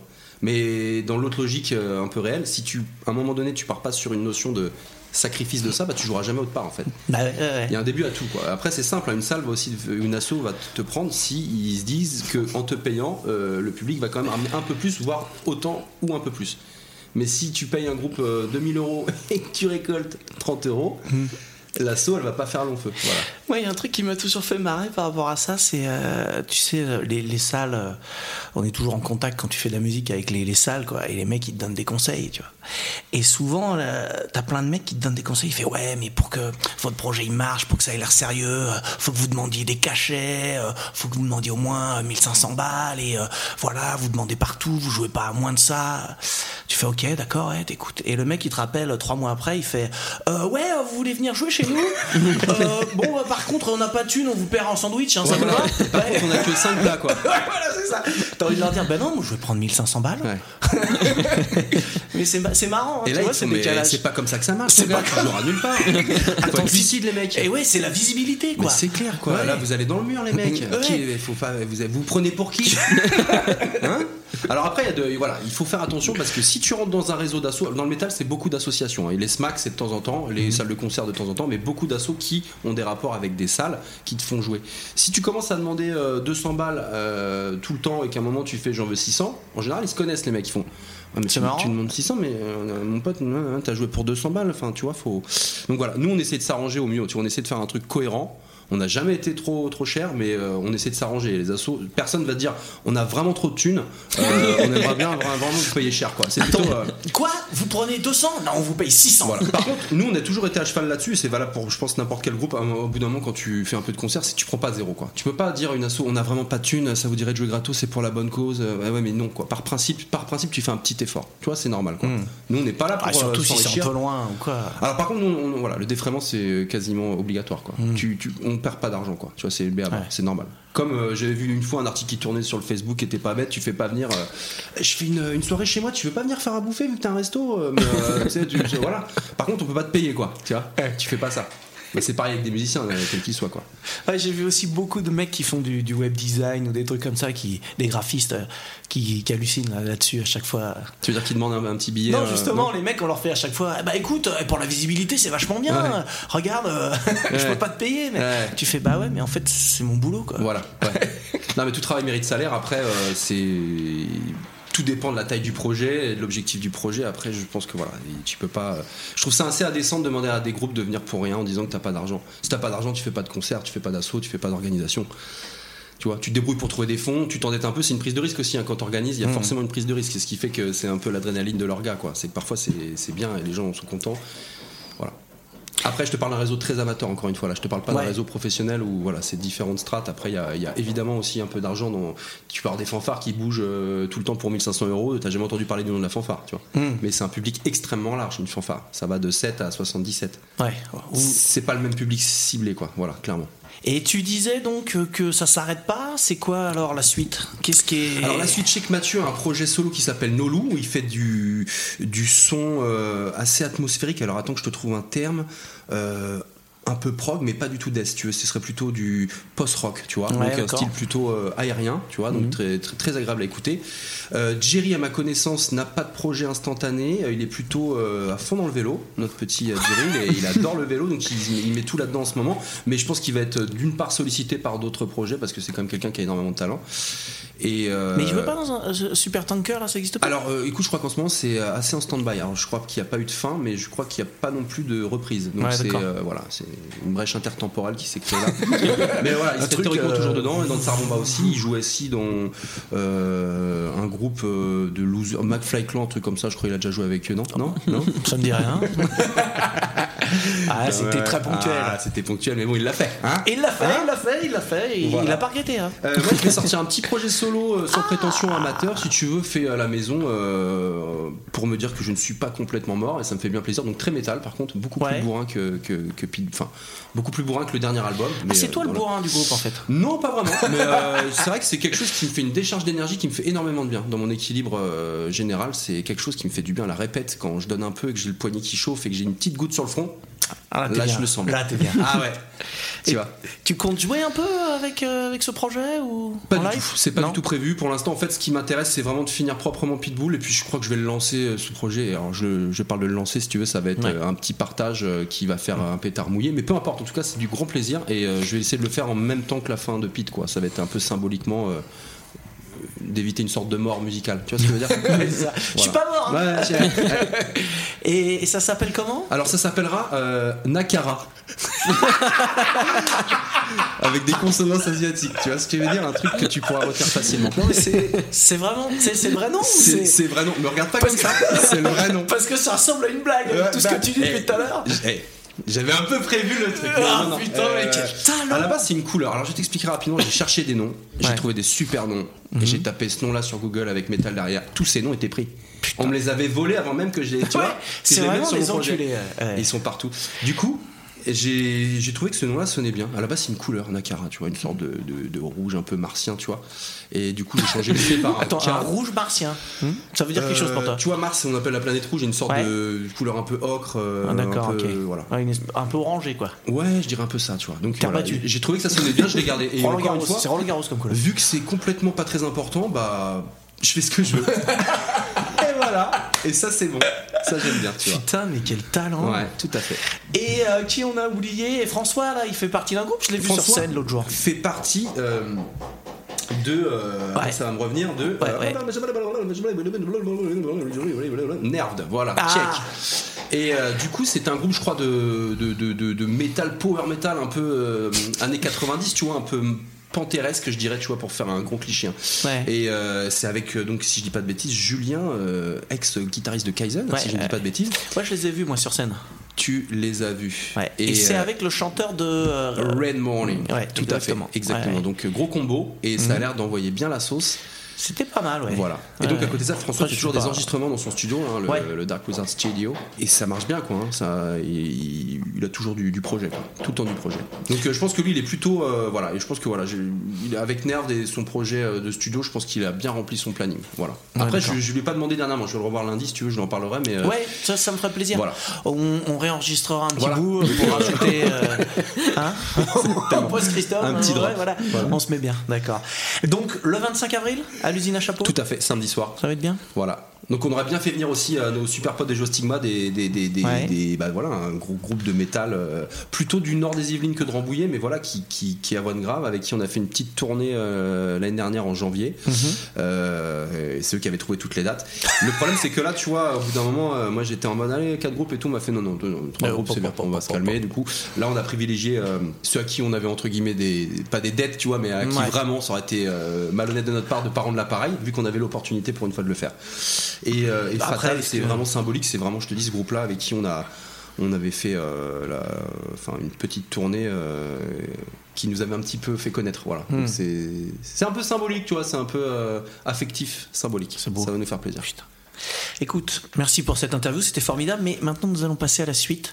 J'espère que, que tu es prêt. Il prend du LSD, frappe sa femme, se coupe le sexe et saute par la fenêtre. Nous étions sans nouvelles de lui depuis un mois. Je comprends maintenant pourquoi. Donc le mois dernier était le mois de janvier 2020 et comme on le sait tous, euh, il s'est passé beaucoup de, de choses, beaucoup de faits d'actualité euh, originales, improbables, étonnants. Hein. On va en quelques-uns et le but, voilà, c'est que tu choisisses celui qui te parle le plus, qui t'étonne le plus, qui te fait le plus euh, réagir. Je dois faire quoi, pardon Alors, écoutez quand on te parle, déjà. D'accord. ne pas couper la parole. Ne pas couper la parole. Ça, c'était bien. T'as bien, bien. Très, très bien. Choisir celui qui te parle le plus. D'accord, je choisis. Il va, Tu voilà. choisis, voilà. Après, on peut discuter On à chaque discuter, fois, va- évidemment, tu vois. Des petits faits euh, comme ça, euh, on en parle. euh, Voilà, quatre petits faits, on en parle. Et à la fin, tu dis, moi, mon préféré du mois dernier, si je devais en retenir qu'un seul, bah, ce serait celui-là. Ok, ça marche. Ça va, tu vas y arriver? Bah, je sais pas. Alors, on va commencer par le, le premier fait d'actualité, ça va nous mettre, euh, nous mettre en jambe. Alors, en, prévision d'un d'un rendez-vous galant, un jeune Mexicain de 30 ans a décidé de prendre un petit stimulant sexuel. Ça arrive. Donc, il s'est rendu chez son voisin fermier et lui a acheté du Viagra pour taureau. Son érection a duré 3 jours. Et il a dû être hospitalisé d'urgence. Et donc, au milieu de cette histoire, un médecin rapporte une érection de plus de 4 heures est une urgence médicale. Voilà. Donc ce pauvre homme a été en érection pendant 3 jours. 3 jours. Y a-t-il eu des séquelles? On, a, on ne sait pas, mais il était pas bien. Hein, c'est, il, il était crevé. 3 jours d'é- trois jours d'érection, c'est long quand même. Je pense que surtout ça, voilà, le, Ça le pique, corps hein. spongieux devient euh, euh, solide. Il n'y a, plus a rien dedans, quoi. C'est, là, c'est, c'est du Après, brick. ce que de- l'histoire ne dit pas, c'est comment s'est passé le rendez-vous. Ah C'est vrai L'histoire que... ne le dit pas, mais, mais vu qu'il l'a pris avant le rendez-vous, enfin bon, je, Hmm. je sais pas. Ouais. Ah, jusqu'au rendez-vous, ça s'est bien passé quoi. c'est après que ça a été plus compliqué. Bon, c'est bon. Plus tard, elle bon, est pas maintenant c'est pas tout ça, mais il faudrait peut-être euh, hein, que, ça, que ça redescende. Donc voilà, c'est ah, c'est mexicain. hein. C'est quand même des déconneurs. hein. Voilà, n'achetez rien chez les fermiers, hein, si on peut avoir une. Alors, deuxième fait, un petit peu. Toujours un petit peu dans le même domaine, étonnement. La bite, tu veux dire? Pas loin. Une jeune américaine a perdu son sextoy à l'intérieur d'elle-même, en marche. Donc elle est arrivée à l'hôpital en vibrant encore. Donc le gynécologue obstétricien Dr Greg Marchand est alors entré en scène. Et donc il a dit, je cite, J'ai été surpris quand, en regardant dans l'abdomen, j'ai réalisé que l'appareil se trouvait en fait dans la vessie. Je n'avais jamais vu un cas pareil de toute ma carrière. Donc une intervention chirurgicale a bien évidemment été nécessaire hein, pour euh, retirer euh, le sextoy. Pour changer les piles. Mais je dirais qu'à la fin de cette histoire, Laurine, cette jeune américaine, compte quand même euh, porter plainte contre Crave, hein, qui est la boîte qui a commercialisé ce sextoy, et elle reproche en fait à cette entreprise de ne pas avoir communiqué sur les risques liés à l'utilisation de ce sextoy. Alors, ce qu'il faut savoir un petit peu pour décrire l'histoire, c'est ce qu'on appelle un sextoy bijou, hein, qui peut être porté en guise de bijou Et d'ornement. et d'ornement. Voilà. Donc elle le portait euh, ce soir-là en guise de, de collier qu'on peut détacher et se mettre dans le. hein, voilà, on a compris. Ou dans le d'ailleurs, parce que dans, euh, hein, les. Enfin on met où on veut. Ouais, ouais, très bien. Ouais. Tu t'y connais un peu en sextoy toi? Alors en vessie, surtout. Ah. Euh, je ne suis pas anatomiste, mais j'ai du mal à comprendre euh, le Tetris de cette histoire. Comment, Ouais. euh, Ah, c'est faux. Géométriquement, il y a un, il y a une faille intertemporelle aussi là. Ouais, C'est pas ouais. géométrico. euh, Ah, il faut, faut forcer un moment pour que, pour que ça rentre. Après, alors, il faudrait peut-être se renseigner un petit peu sur le site du constructeur. J'ai pas été voir, mais Ah. sur la taille un petit peu de, de l'objet en, en question. Après, je trouve ça intéressant quand même ce type de produit, hein, de, de sextoy bijoux. Il y a un marché vraisemblablement. Vraisemblablement, ouais. J'aurais pas parlé dessus, mais il y a un marché. D'accord. C'est dingue ça. Voilà, donc à l'approche de la Saint-Valentin, euh, ça donne une idée. Troisième petit fait euh, marquant du, du mois dernier. Mercredi 22 janvier, à 10h, c'est cours d'histoire au collège de Vesoul. Un des élèves est arrivé en classe avec un obus de mortier hein, pour illustrer la Première Guerre mondiale. Les démineurs ont été contactés et l'établissement a été évacué immédiatement. hein. Donc pour la petite histoire, euh, ce jeune garçon se baladait avec son père et ils ont trouvé un obus non percuté. Et donc ils l'ont ramené en cours d'histoire, voilà, pour euh, sûrement un exposé ou autre. Ouais. euh, donc j'imagine très rapidement la gueule du professeur hein, quand il a vu maîtresse. Un très bel obus factice. Ah non, c'est un vrai mec. D'accord, alors tout le monde recule. les mecs n'ont pas peur quand même. Non, hein. mais c'est ça. Des fois, il y a un problème de, de, de- de réflexion là, à un moment. En même temps, on veut comprendre et connaître et voir. Ouais. Il faut bien approcher l'objet, quoi. Tu vois ce que je veux dire? Il faut savoir de ce dont on parle, quoi. Tu vois, on peut pas. euh, Enfin, Lasco, Lasco, Lasco. euh, voilà, il faut vraiment la visiter. Tu vois, on peut pas. voilà. D'accord. Mais Lasco, c'est moins dangereux, quoi. Ça explose pas. On sait pas. T'as été, toi Et qui dit qu'il n'y a pas des mortiers hein, Il y a eu la guerre, là aussi, non Ouais, t'as raison. Putain, mais ce qui est le plus étonnant, c'est que, à la limite, donc, ce, ce petit garçon, je crois que c'était un petit garçon, il a trouvé un obus, il l'a ramené, bon, il savait pas, mais il était avec son père, hein. et son père lui a dit, bah oui, oui, ramène-le en classe, ce sera super. Merci, papa Ça fait maracas. Ouais, c'est dangereux. Bon, j'espère qu'il a quand même une bonne note pour se poser, hein. C'est- ce serait c'est l'essentiel quand même, hein. Très très bon. Et donc le, le dernier petit fait un petit peu euh, voilà, cocasse du, du mois dernier, ça s'est passé le 9 janvier. Un jeune garçon de 21 ans a volé pour 670 euros de chaussures dans un magasin toulousain. Donc il a pris la fuite, mais il fut très vite interpellé par les forces de l'ordre, hein, qui ont été étonnamment efficaces. Mais elles ont été assez étonnées hein, quand de voir que ce Arsène Lupin en herbe n'avait volé que des pieds gauches. Excellent. Alors évidemment, voilà, donc il, il a volé en fait tous les modèles d'exposition, mais qui ne sont exposés que sur un seul des pieds. Ouais, évidemment. C'est On, ballot. on peut noter quand même un petit peu voilà l'idée, le, le- le côté téméraire de la chose. Voilà, hein, 670 euros de chaussures, il faut le faire. Ouais, Bon, c'est euh, super des remarques. Enfin, c'est enfin, des demi-terres. C'est vrai que ça peut aller vite. C'est vrai que ça peut aller vite, hein, mais euh, voilà, donc il a dû se trouver un peu con quand même. Et mais comment tu fais pour revendre des pieds gauches Je crois qu'il y a un gros Eh ben, marché d'unijambistes. On parlait, on parlait d'obus, si tu veux, là. euh, voilà.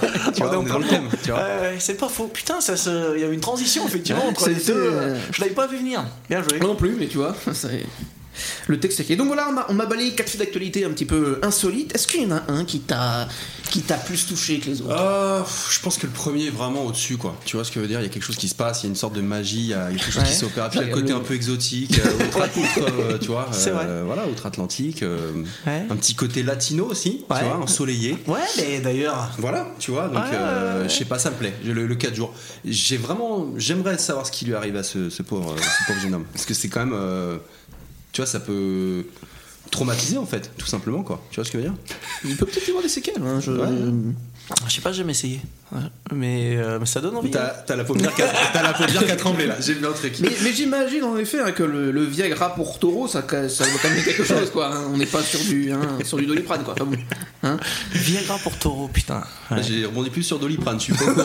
J'en- ai pris un ce matin, si tu veux, là, je, voilà, c'est pas euh, pareil. Voilà, c'est, voilà. Bah, Donc voilà, le, ouais, ouais, le, le premier, je, je Donc je le premier, pour, on voilà. retient celle-là, qui est vrai, qui est assez. euh, Écoute, Alors, excuse-moi, Non, vas-y. tu vas chercher tes informations sur quel, euh, quel canard, du coup, je... J'en ai fait plusieurs, euh, mais étonnamment, euh, il se passe beaucoup de choses dans le monde. hein. On, on croirait pas comme ça, mais on peut faire confiance à l'humanité pour ça. ouais. Moi, je, il y a de la matière. tous les mois, on va trouver des trucs. hein. Ça, je, je me fais pas de soucis pour ça. C'est rassurant. Non, mais c'est euh, impressionnant, c'est, un- ouais, c'est, c'est journalistiquement impressionnant. Bah, Il y, a- il y a du taf, hein. voilà. C'était la revue de presse. Enculé de ta race T'es un connard, toi. Tu n'es vraiment pas très sympa. D'habitude, je pose au moins une question là. Donc on va passer à une petite rubrique euh, que j'ai spécialement concoctée pour toi, D'accord, euh, que j'ai nommée euh, Question de connard. d'accord. Voilà. Donc Je dois y voir un lien euh, avec question entre, entre toi et les... et la question, enfin, je sais pas. tu- Non, je dirais que c'était ce sont des questions que pourraient poser des connards, quoi. Alors, écoute, là, Un en l'occurrence. un, en l'occurrence moi. Euh, bon, la première, je vais, je vais te la poser, mais en fait, on en a déjà parlé tout à l'heure. On s'est, je me suis laissé porter par la discussion. Je me suis dit, c'est pas grave. À 40 ans, euh, jouer encore du métal, c'est sympa, mais il serait peut-être temps de jouer de la musique sérieuse. Ça commence à faire long, la crise d'adolescence, non? J'ai pas encore 40 ans.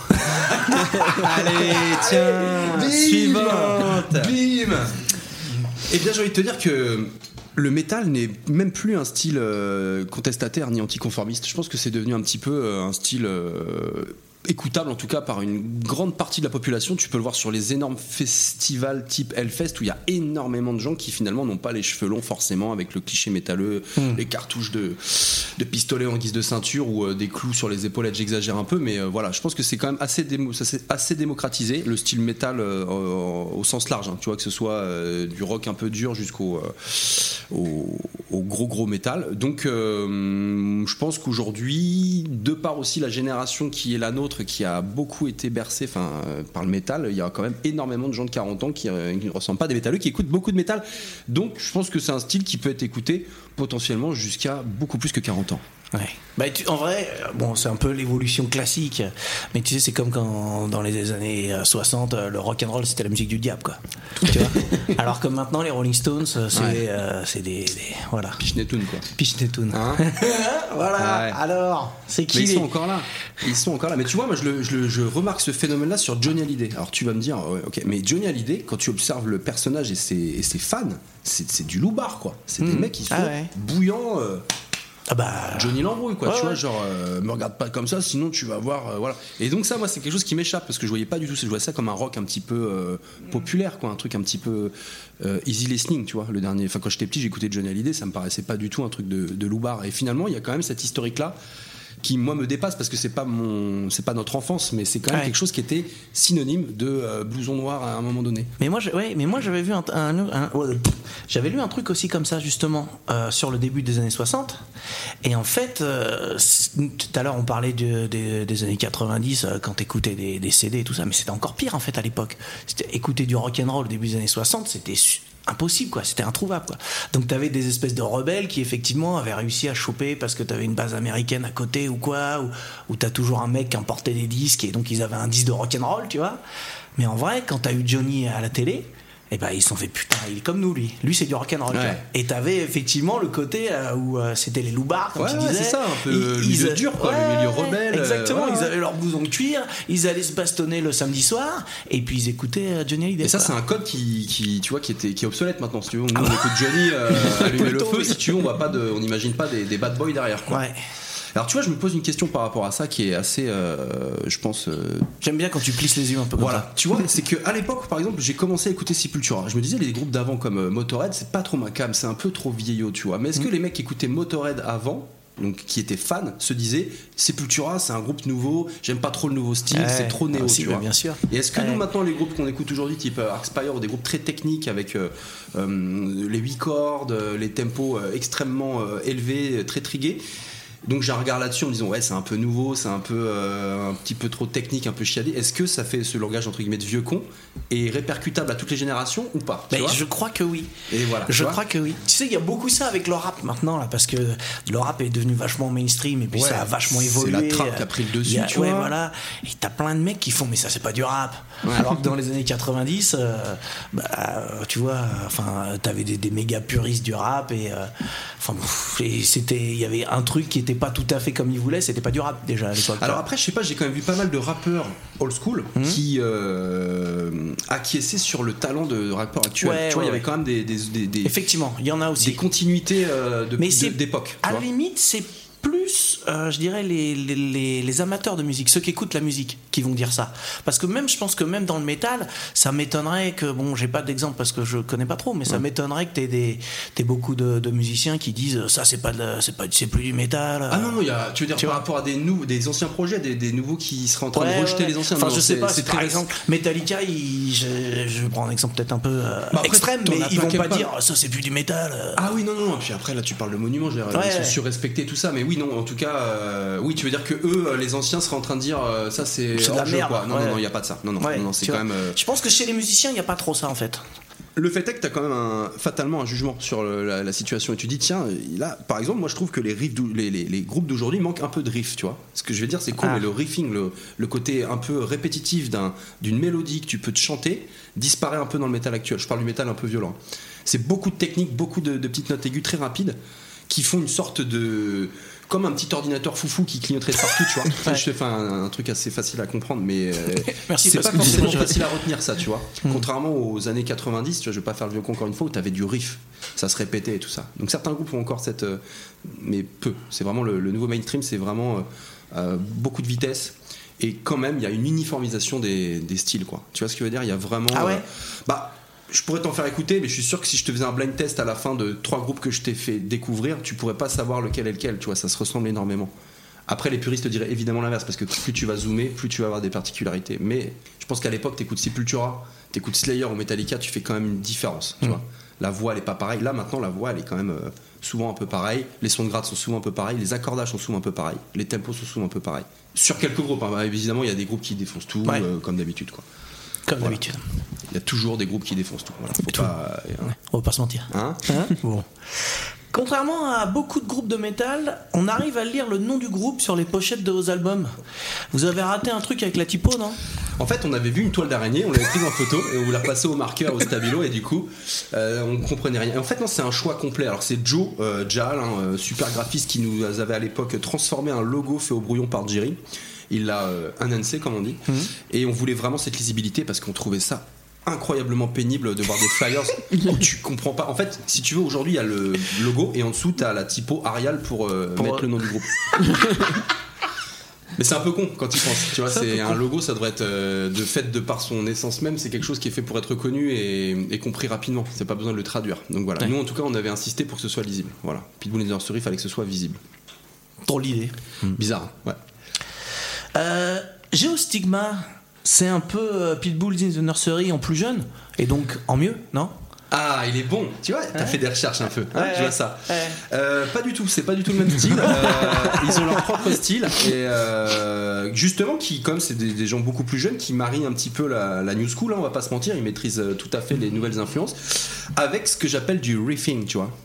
To talk in English and Ouais, ouais. a little bit.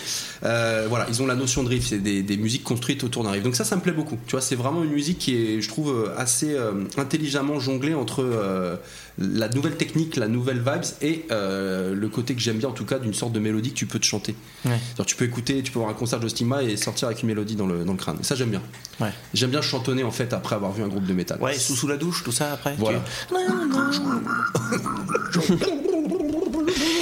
Tiens, d'ailleurs, je t'ai pas demandé, il y, a- il y a des voix dans ton petit projet solo? Tout à fait. Alors j'ai un micro comme ça, donc un SM58. Euh, François m'a prêté un petit compresseur et je rentre dans un petit préamp à fond. Ouais.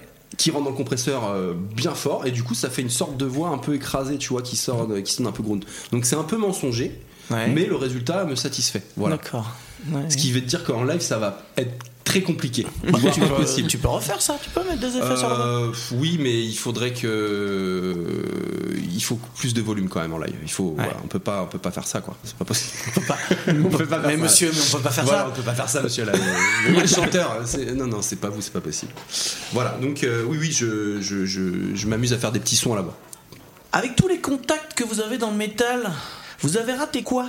Pour jamais jouer au Hellfest Eh bien, écoute, euh, je pense que je ne sais pas. J'aime bien quand tu réponds Euh, sérieusement à ces questions. C'est une question qu'on s'est souvent posée. Alors, on- n'a peut-être pas été euh, suffisamment motivé ou euh, en tout cas aspiré euh, cette volonté d'y passer. Donc, il faut aussi, il faut aussi se dépatouiller hein, si tu veux être dans ce genre de truc. Et euh, après, je pense qu'on n'avait jamais l'actualité au bon moment. Tu vois ce Ah. que je veux dire? Bah ouais, c'est-à-dire que nous, on n'a pas d'actu quoi. Tu sais, on a deux albums en 24 ans. Plus un maxi quand même. Ah, plus un maxi, donc Ouais. voilà, t'as raison, et un maxi, Ouais. voilà. Donc c'est quand même, on va pas se mentir, c'est pas beaucoup. donc en termes d'actualité, tu peux pas sortir un projet qui a 10 ans, quoi. C'est un peu dur. Et euh, après, au-delà de ça, je ne sais pas, je pense que peut-être euh, tout simplement euh, les, les prog euh, se disaient, bah en fait, ça nous plaît pas trop, quoi. J'en sais rien, en fait. Je, je peux, je peux pas te dire pourquoi de leur côté, ils- parce qu'ils connaissent sûrement le, le groupe, ils se sont dit non. Et pourquoi de notre côté, je pense en tout cas qu'on n'a pas fait en tout cas la démarche suffisante pour montrer notre petite, nos petites oreilles au portail. On aurait peut-être dû faire un Mhm. peu plus d'efforts. Peut-être que t'aurais dû mettre cette chemise. Et ben ouais, c'est pas faux. repéré, ouais. les mecs. Est-ce que le 25, t'auras une chemise comme ça sur scène? Et ben tu me donnes envie. Ouais? Tu me donnes Et- envie. Parce que tu vas être un peu en vacances Vu que c'est le vrai. dernier concert. C'est vrai. Ouais? C'est vrai. Ouais. Je te laisse réfléchir. Ouais, ouais, tu... mais je- t'as vu, je réfléchis là. Ça met du temps parfois, mais. euh, voilà, ouais. Non, mais ça, ça- ça peut se maturer un J'ai plus de sang nulle part quand je réfléchis. mais je suis un peu mou, J'ai les épaules qui tombent. D'accord. Avoir un chanteur qui parle pas au public, c'est un choix artistique? Alors c'est un choix de sa part, après je pense que la timidité l'emporte et peut-être que parfois il vaut mieux ne rien dire. Je pense que c'est ça. Non mais tu vois ce que je veux dire, vaut mieux si tu ne le sens pas euh, ne pas se, trop se forcer. Tu vois, le, le malaise euh, dégagé par quelqu'un qui se forcerait serait pire que quelqu'un qui ne parlerait pas, je pense. Voilà. Moi, je, je suis assez d'accord avec toi parce qu'on en avait parlé vite fait l'autre Hein fois là. Et en vrai, euh, je pense que c'est mieux de rien dire que de dire merci. Ouais. Le prochain morceau s'appelle. Ouais.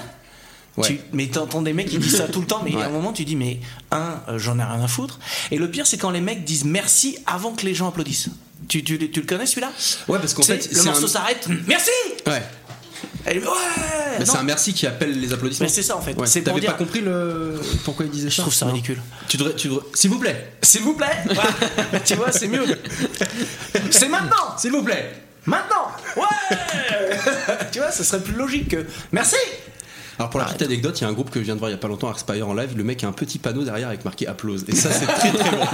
Dès qu'il y a un solo de gratte, il passe derrière le gars, il y a marqué applause et tu vois tout le monde qui applaudit. Je trouve ça très très fort. Ah, le ça, second bon, degré ah, ouais, au paroxysme. Et puis les mecs assurent, ils peuvent se le permettre, c'est très très rigolo. Voilà. Il sort quand le maxi euh, sitar death metal? Écoute, eh, peut-être qu'il ne sortira jamais, mais je pense qu'il sortira un jour.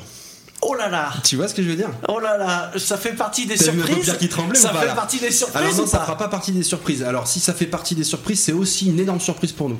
Mais euh, je pense que faut pas s'y attendre, quoi. Tu vois. Hmm. Mais euh, en tout cas, s'il sort, euh, ce sera peut-être post-mortem, quoi. C'est c'est sûr. Ouais. Parce qu'on a quand même envie de le, de le sortir. Euh, le fait est qu'il y a eu pas mal de petits soucis à droite à gauche et ça met du temps. Euh, la motivation n'est pas à son paroxysme, je ne te le cacherai pas, puisque le, voilà, on est quand même sur la fin depuis un bout de temps. Et puis bah, tu sais, quand t'as un groupe sur la fin, bah, tu répètes moins. Donc euh, c'est peut-être pas le meilleur concert qu'on va faire, j'ai envie de te dire le dernier, tu vois. Hein tu vois? Niveau, euh, niveau, entraînement, j'entends. hein, vois. Mais voilà. Donc s'il sort, ce sera peut-être après.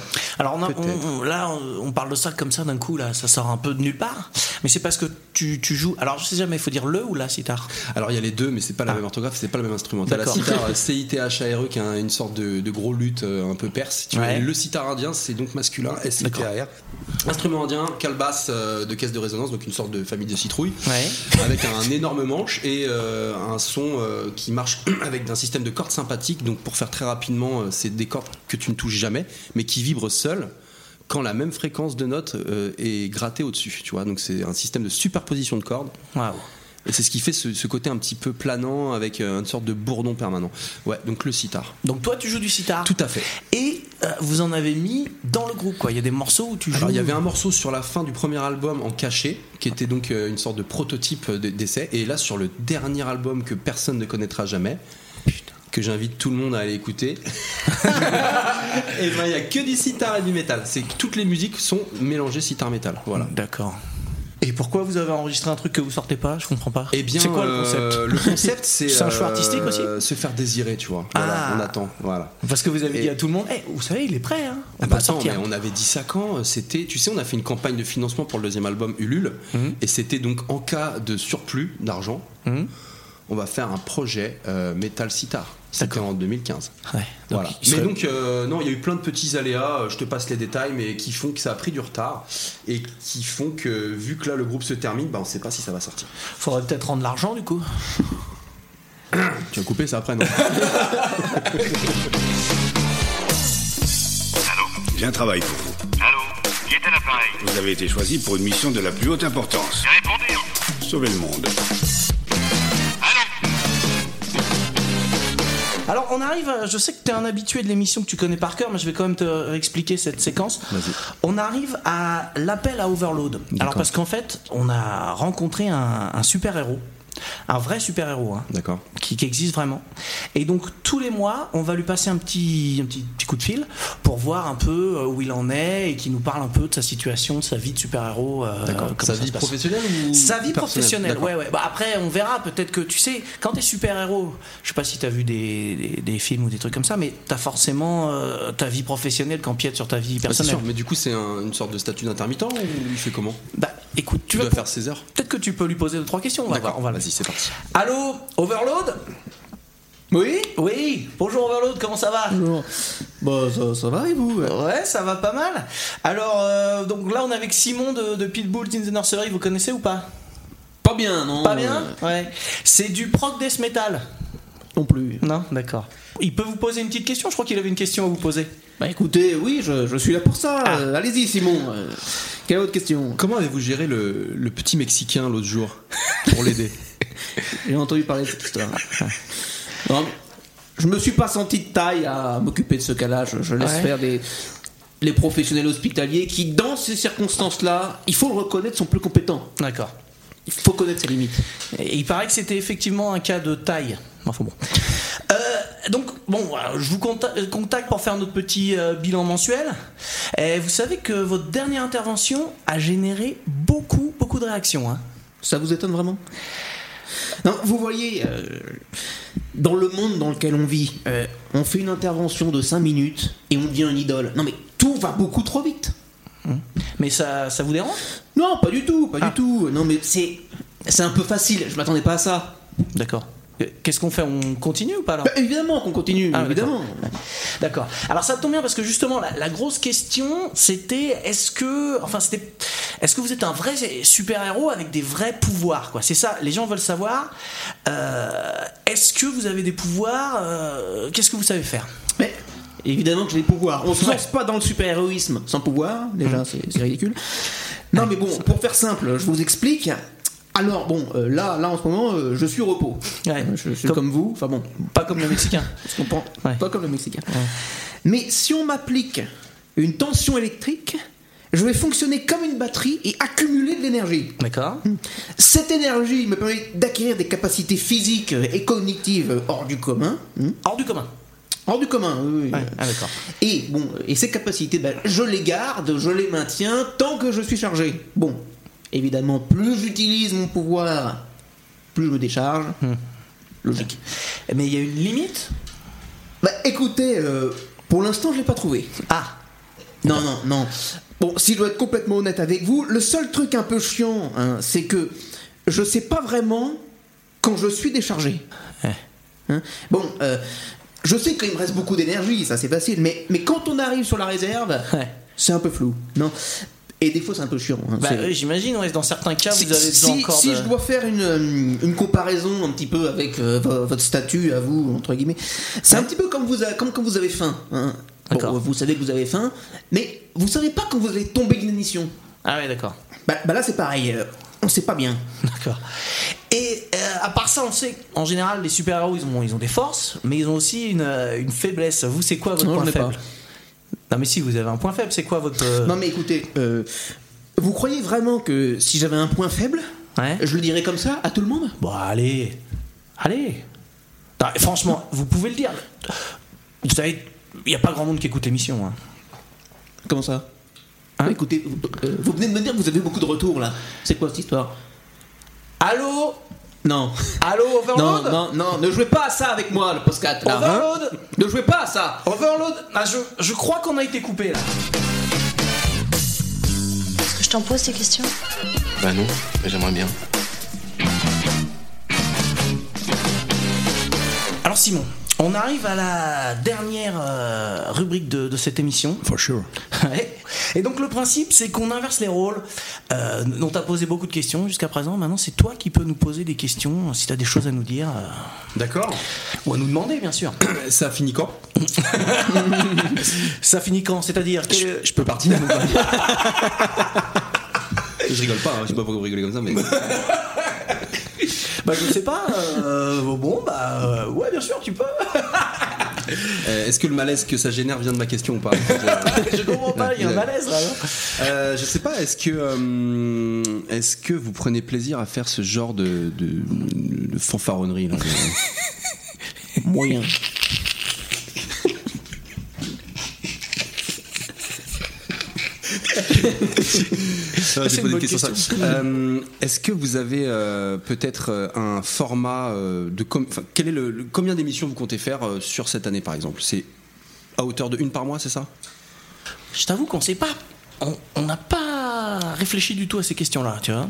Bah si, quand même. Enfin, on s'était dit une par mois. Oui, une Non par mois, mais par exemple, euh, on s'est pas dit euh, si, si on allait s'arrêter, combien on voulait en faire, si on allait s'arrêter à un moment. Par exemple, on s'est pas dit si on en faisait cet été, tu vois, je, je pense à ça d'un coup.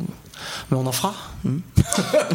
mais non, non, mais tu vois, euh, on n'a pas énormément réfléchi sur le long terme. Le but, c'était de, de- de faire des émissions, ça se trouve, c'est la dernière. D'accord. Et alors, euh, qu'est-ce qui vous a euh, fait fusionner sur ce projet? Qu'est-ce qui vous, vous a donné envie de faire quelque chose tous les deux? Je crois que c'est l'amour du travail bien fait. Ouais, ouais, parce qu'on s'est rendu compte que, bon, euh, globalement, tu vois, les, les mecs qui faisaient des, des podcasts, c'était pas terrible.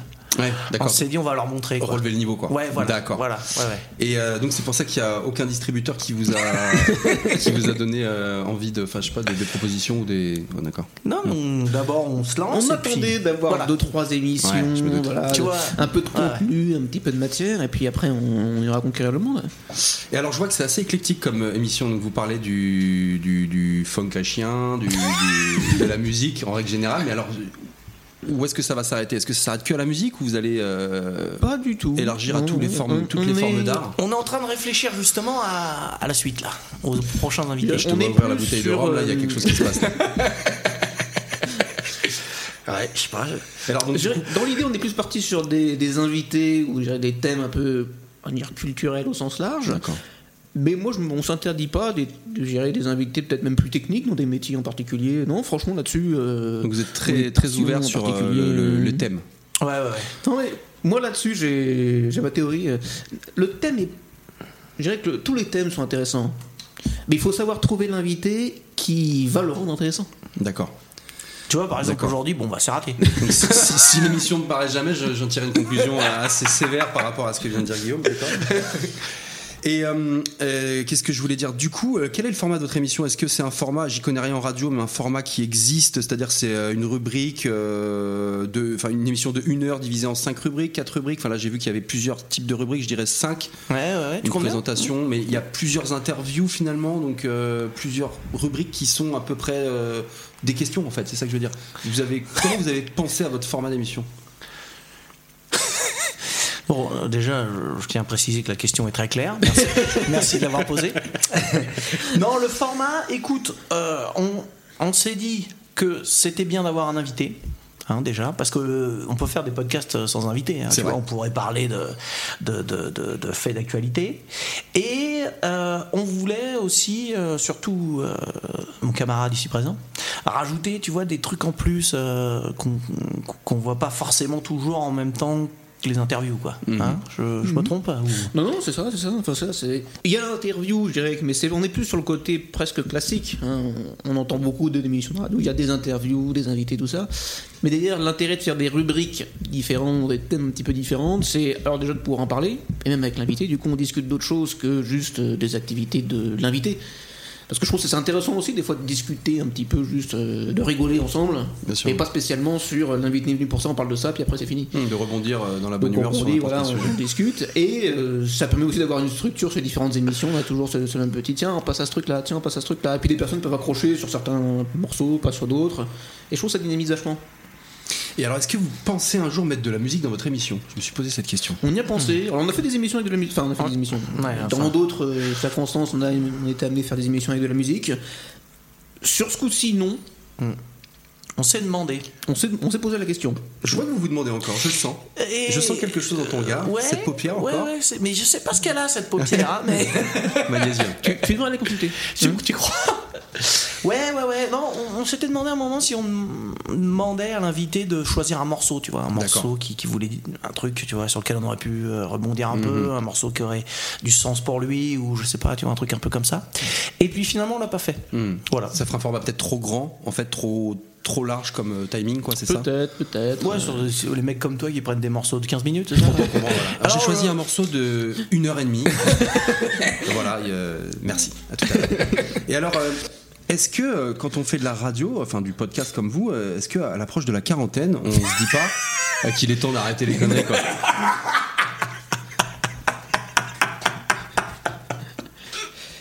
Mais je dirais que surtout, on n'est plus à l'approche de la quarantaine. Ouais, Enfin, du passé, toi, là, c'est plus, Ah ouais. on s'éloigne, quoi. Euh, on s'éloigne. Ouais, ouais, ouais. Alors, à l'approche de la cinquantaine, de la je reformule de- ma, ma question. Est-ce qu'à l'approche de la cinquantaine, On se dit on se pas. dit pas qu'il est vraiment temps d'arrêter les conneries euh, de... Bah, bizarrement, non. D'accord. Mais tu vois. euh, Mais je dirais que t'as pas beaucoup fait de podcast euh, Non, j'ai pas beaucoup euh, machiné. non plus. Donc, euh, Mais euh, tu sais, là, je. Non, mais j'avais pas renversé de bière, alors je me suis dit que j'allais faire tomber le micro.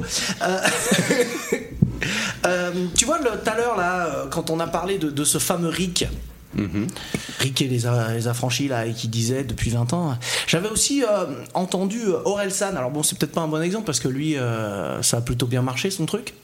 Mais euh, il racontait que quand il était jeune, on disait souvent qu'il branlait rien, tu vois. Ouais, il branlait rien. Mais en fait, lui, avec le recul, il disait mais c'est pas vrai. En fait, je branlais pas rien, tu vois. Je faisais tout le temps de la musique, je faisais des petits montages vidéo, je tournais des petits trucs et tout machin. Et, et ce qu'il disait, c'est que ouais, effectivement, je, je faisais des trucs quoi. Et il disait, euh, bah j'aurais peut-être pu devenir comptable, tu vois. Mais euh, j'avais toujours ça à côté. Et il dit, en fait, bah c'est toujours cool de faire un truc à côté, d'avoir un truc que t'aimes bien et, et, bah, de t'amuser, mais tu vois, d'avoir une petite passion, de faire des trucs. euh. Et il disait, tu peux, voilà, tu peux être comptable et, euh, et le samedi, euh, bah hop, tu fais des petits montages vidéo parce que ça t'éclate, quoi. Hum, faire des tableaux Excel, faire Voilà. de la compta quoi. Ouais, ouais, quand t'es dans la compta, t'es Bah ouais, tu fais des macros tu sur fais Excel, des, quoi. des, euh, diagrammes de Sur Wiki, sur Wikipédia, des trucs comme ça. Non, non. Et du coup, tu vois, en fait, c'est ça. C'est-à-dire que ouais, c'est vrai que ça paraît un peu ridicule. Comme ça, quand tu regardes à froid. Mais en vrai, euh, bah euh, non, mais on, on s'amuse quoi. On a le droit de, tu vois. Ah, mais, euh, on a le droit de s'amuser. euh, qui suis-je pour juger Ouais, qui suis-je Mais, mais là-dessus, il y a un truc très intéressant, c'est que je trouve que si on part d'un côté un peu philosophique, Ouais. de, de, de toutes les passions, mais même on peut dire artistiques au sens large.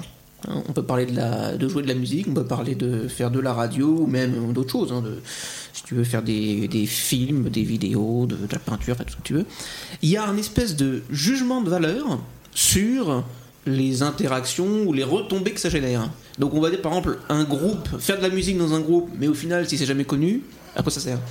Alors que non, enfin, ça dépend de ton objectif. Tu, soit tu fais de la musique pour être connu, pour machin, mais est-ce que ça veut vraiment dire que c'est la bonne musique? Après, bon, chacun a son truc. Mais ça peut être aussi juste, je fais de la musique pour faire de la musique. Ce qui m'intéresse, c'est juste d'en faire moi. Pas spécialement d'être connu. Alors je dirais quand même que je peux me permettre d'intervenir dans ton, dans ton raisonnement, mais je pense qu'à chaque fois, dans n'importe quelle activité artistique, il y a quand même un besoin, au bout d'un moment, d'être euh, reconnu comme tel, tu vois, comme artiste, qui fait le propre d'un artiste, c'est d'être reconnu comme tel aussi. Donc forcément, il y a quand même des petites oreilles, des petits yeux qui se baladent à un moment donné, qui te renvoient un retour. Évidemment, si l'objectif premier, c'est de plaire au plus grand nombre, on dévie euh, de la nature même de l'art. Mais si tu es tout seul dans ta chambre à faire de la musique, au bout d'un moment, je pense que ça s'essoufflera. Parce que tu as quand même besoin d'un retour qui qui entraîne évidemment plein de, choses bienveillantes, de la motivation, euh, euh, du self-esteem, de la confiance en soi, tout ça. Et, donc, il faut un peu marier les deux, je pense, quand même, au bout d'un moment. C'est-à-dire que si tu fais un groupe, au bout d'un moment, tu vas quand même essayer de te produire pour restimuler un peu cette cohésion. Euh, au sein du groupe. Et je pense que c'est ce que vous faites avec cette émission parce que vous voulez pas la garder pour vous en fait. Vous avez envie qu'elle soit écoutée. Mhm. Donc, tu vois ce que je veux dire? Je pense que c'est entre deux. Après je suis d'accord avec toi que ceux qui vont dire euh, vous faites de la zik mais vous ne faites pas de concert donc ça sert à rien je pense déjà que ce jugement il est complètement sur la touche quoi dès le début. Parce que le propre de l'art j'imagine aussi que ce, enfin, ce que vous en pensez c'est que ça vieillit aussi bien quoi théoriquement c'est quelque chose qui Mhm. qui n'est pas lié forcément à une époque voilà. Enfin qui n'est pas euh, exclusivement euh, écoutable à une certaine époque Putain. Tu veux dire que, que dans 30 ans, il y aura des mecs qui réécouteront Lunatic, qui se diront Putain, cette caisse claire, elle était vraiment. Ce euh, serait bien, ce serait bien, ouais. Ouais. Je pense que, en tout cas, les. Je me suis souvent posé la question et je te la pose, Pierre. Ah. Qu'est-ce qui a un son qui vieillit bien? Une musique qui vieillit bien, un groupe qui vieillit bien Qu'est-ce que c'est? Qu'est-ce que c'est dans la compo? Qu'est-ce qui fait qu'un groupe dit Oh, il a pris un sacré coup de vieux celui-là? Ou alors, ça, ça a pas pris une ride Qu'est-ce qui fait la différence?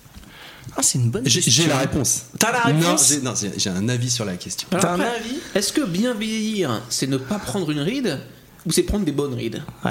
Hein, dans a le sens ça où on dit voilà, ça peut avoir un côté old school cette, cette musique, on parle de musique, on dit ah c'était la belle époque, mais ça peut toujours être bien. Ou ça peut dire oh là là putain on écoutait ça.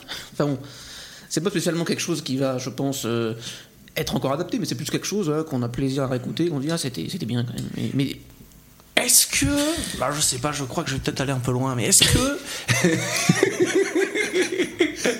Tu peux le rhum, c'est parti. Euh, est-ce que est-ce qu'il n'y a pas un côté un peu. Il n'y a pas de l'authenticité qui s'entend sur le long terme, finalement? Tu vois, un truc qui fait pour être à la mode va peut-être vieillir plus vite. Tu veux- non, je sais pas. Ah, je suis complètement d'accord avec toi. Moi, dans les trois critères que j'ai retenus, mais complètement. Ah, il y a trois critères. Alors, j'aurais dit, tu vois, la prise de risque. C'est-à-dire que si tu prends aucun risque et que tu fais comme les autres groupes, il y a peu de chances que ton son, euh, entre guillemets, attire une sorte d'identité, une patte à un moment donné. D'où la caisse claire sur Lunatic. Ouais, alors ça, c'est un hasard. Après, je dirais qu'il y a aussi, euh, il y a quand même euh, la sincérité. Tu vois ce que je veux dire? C'est-à-dire, Ouais. si tu vas en mode je veux faire comme l'autre, et que ça vient pas forcément de toi, alors après, c'est un peu gnangnan ce que je dis, mais ça vient pas de tes tripes en disant là, il y a quelque chose qui se passe, quoi. Bah ça se ressent quoi. Tu vois, ça se ressent et donc le projet il est caduque. Au bout d'un moment, c'est ça Mm. passe à la trappe. Ouais, c'est un peu ce que euh, je voulais dire là-bas, ce côté Et le troisième, euh, je me rappelle plus. Donc j'ai envie de te dire, c'est euh, la prise de risque. Et ben voilà, déjà c'est pas mal. Qu'est-ce que t'en penses? Bah ça fait trois bons critères, ouais. voilà. Mais Non, voilà. Il n'y a pas un- une intensité aussi qui pourrait. Eh bien, euh, je, voilà, je voulais dire juste l'âme, mais ça vient un peu avec la sincérité, Ah. l'âme que tu mets dedans, quoi. Ouais, Il y a bah, des sons qui sont remplis d'âme, tu vois. Mm. Et d'autres moins, quoi. Mais ça va avec la prise de risque, quelque part. Le mec a envie de faire ça, il le fait. Mais tout est un peu lié. Exactement. Parce que c'est ça, comme tu disais, euh, si tu si tu prends pas de risque, euh, tu vas, ça va être du- dur euh, d'être original et d'être euh, personnel. Ou enfin, je sais pas si j'utilise les bons termes, je sais plus ce qu'on a dit. Et en même temps, effectivement, si tu te mets pas à fond dedans, bah du coup, ouais, t'as pas l'âme. Et t'as pas l'originalité, t'as pas la personnalité, tous ces trucs-là sont quand même un peu liés, quoi. Mm, Et si t'arrives à, à bien doser pour que, enfin, je sais pas si ça peut être volontaire de, de faire tout ça. Ouais, mais si c'est sincère, c'est. Si c'est sincère. pas vraiment. Le volontaire a rien à voir avec le sincère. Si tu veux, t'es pas, euh, Mm. t'as pas besoin de faire un effort pour être sincère, que ce soit dans ta musique ou dans la vie. Tu vois Ouais, ce c'est vrai, c'est vrai. Peut-être que c'est ça, peut-être que c'est la sincérité finalement qui, Qui fait qu'un son qui- qui est le terme qui pourrait englober toutes ces notions qu'on a dites. Ça pourrait être ça. Mais enfin, il y, a y aussi un côté purement, euh, je pense, médiatique et un petit peu dans l'inconscient collectif. Je vais prendre un exemple très simple que tu aimes beaucoup, Pierre les années 80. Et la musique des années 80. Il avait déjà 30 ou 40 ans dans les années 80, Pierre. Ouais, ouais, tu te souviens Tu, tu- tu- que tu as eu, je dirais, peut-être pas une aversion, mais c'est pas ta, c'est pas ta, c'est pas ta cam. Mais pourtant, c'est, il y a peu de styles qui sont comme ça, presque intemporels, quoi. Tu mets une musique des années 80, tout le monde danse. Peu importe l'âge. Enfin, tu, alors que franchement, des fois, c'est des trucs qui sont même vieux, mais tu, c'est vieux, ça fait vieux, mais ça marche. Tu vois ce que je veux dire? C'est et sur plein de groupes. hein, c'est pas que sur une musique des années 80 en particulier. C'est que alors peut-être pas tous les groupes, mais il y a quand même beaucoup de groupes des années 80 qui sont encore connus déjà. Parce que c'est resté dans l'espèce d'inconscient collectif, euh, c'est les musiques Alors, est-ce que danser sur une musique qui est donc dansante, est-ce que ça fait que le son tu l'écouterais tout seul? Enfin, tu vois là, parce qu'on est sur euh, Mhm. un Ah. son qui entraîne tout le monde à danser. Est-ce que c'est un son qui va entraîner tout le monde à l'écouter tout seul chez soi? Tu vois ce que je veux dire? Les démons de Mimi, si tu veux, ça fait danser tout le monde, ok? Mais euh, je pense pas que tu vas l'écouter beaucoup. Après, c'est une question de goût. hein. Encore une fois, chacun fait ce qu'il a envie, mais je pense pas que ce soit le côté. euh, c'est plutôt le côté euh, historiquement dansant qui nous donne envie de danser, comme tu dis. Donc médiatique, c'est assez, ça a tambouriné toutes les soirées mariage et quand on était gamin. Euh, lors des soirées, mais après, est-ce que vraiment. euh, Ouais, c'est ça, c'est un peu rentré dans la tête de tout le monde que Voilà. on danse, hop, on met les démons de nuit. quoi. Voilà, tu vois Ça, c'est une bonne Est-ce que, question. est-ce que ça a bien vieilli du coup Est-ce que c'était bien à l'époque a- Déjà, pro- posons-nous cette question. La réponse est non. Mais bon, Cette fois, on a toujours dansé sur de la musique. Moi, je dis ça. ouais, je, je vois ce que tu veux dire. euh, Et pourtant, euh, il y a plein de musiques sur lesquelles on dansait avant, alors j'ai pas d'exemple Mais. Mais, c- comment on faisait avant les années 80 pour danser? Hein? On s'est Je posé cette pas question. beaucoup, moi déjà. Ouais, Bah, moi non plus. mais comment ils faisaient les gens? Bah ils dansaient pas. C'est peut-être ça pas la danse en fait avant. Ah C'est peut-être ça l'idée. putain, tu crois que c'est ça? Bah, je pense qu'il y a de fortes chances que ce soit ça. Ouais. Merci. euh, Je. Merci. euh, pour cette. euh, enfin, t'as vu l'émotion que tu viens de Oui, oui, mettre je viens de dans ce. ça, ouais. On va lancer une page de pub et on se retrouve après. Le que- 25 avril, Pitbull les honneurs seraient en concert. Bah ouais, écoute, est-ce que est-ce que t'as as une autre question à nous poser? Je crois qu'on est bon. là. Euh, C'était une autre question à vous C'était poser. très intéressant en tout cas. c'est- Tu vois ce que cette C'était question que tu nous as posée, bien pas aimé.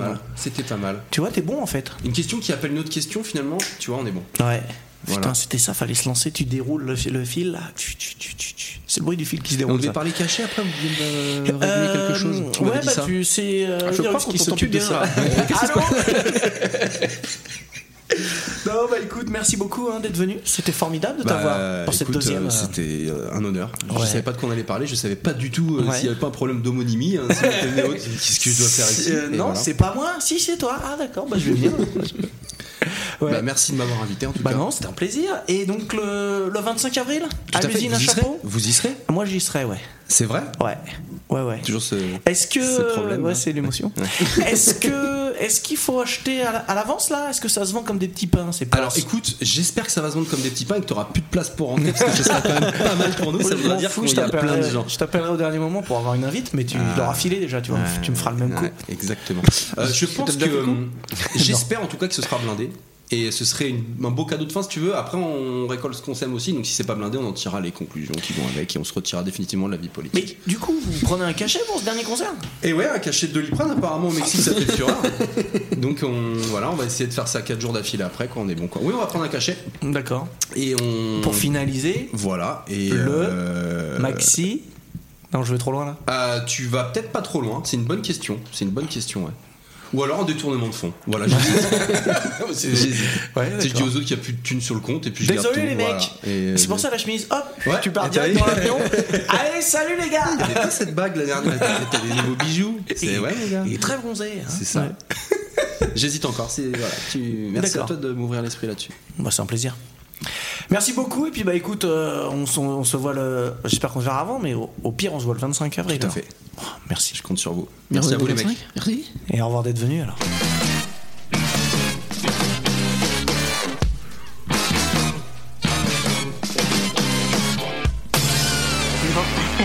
Excusez-moi. Il est tard maintenant, il faut que je rentre.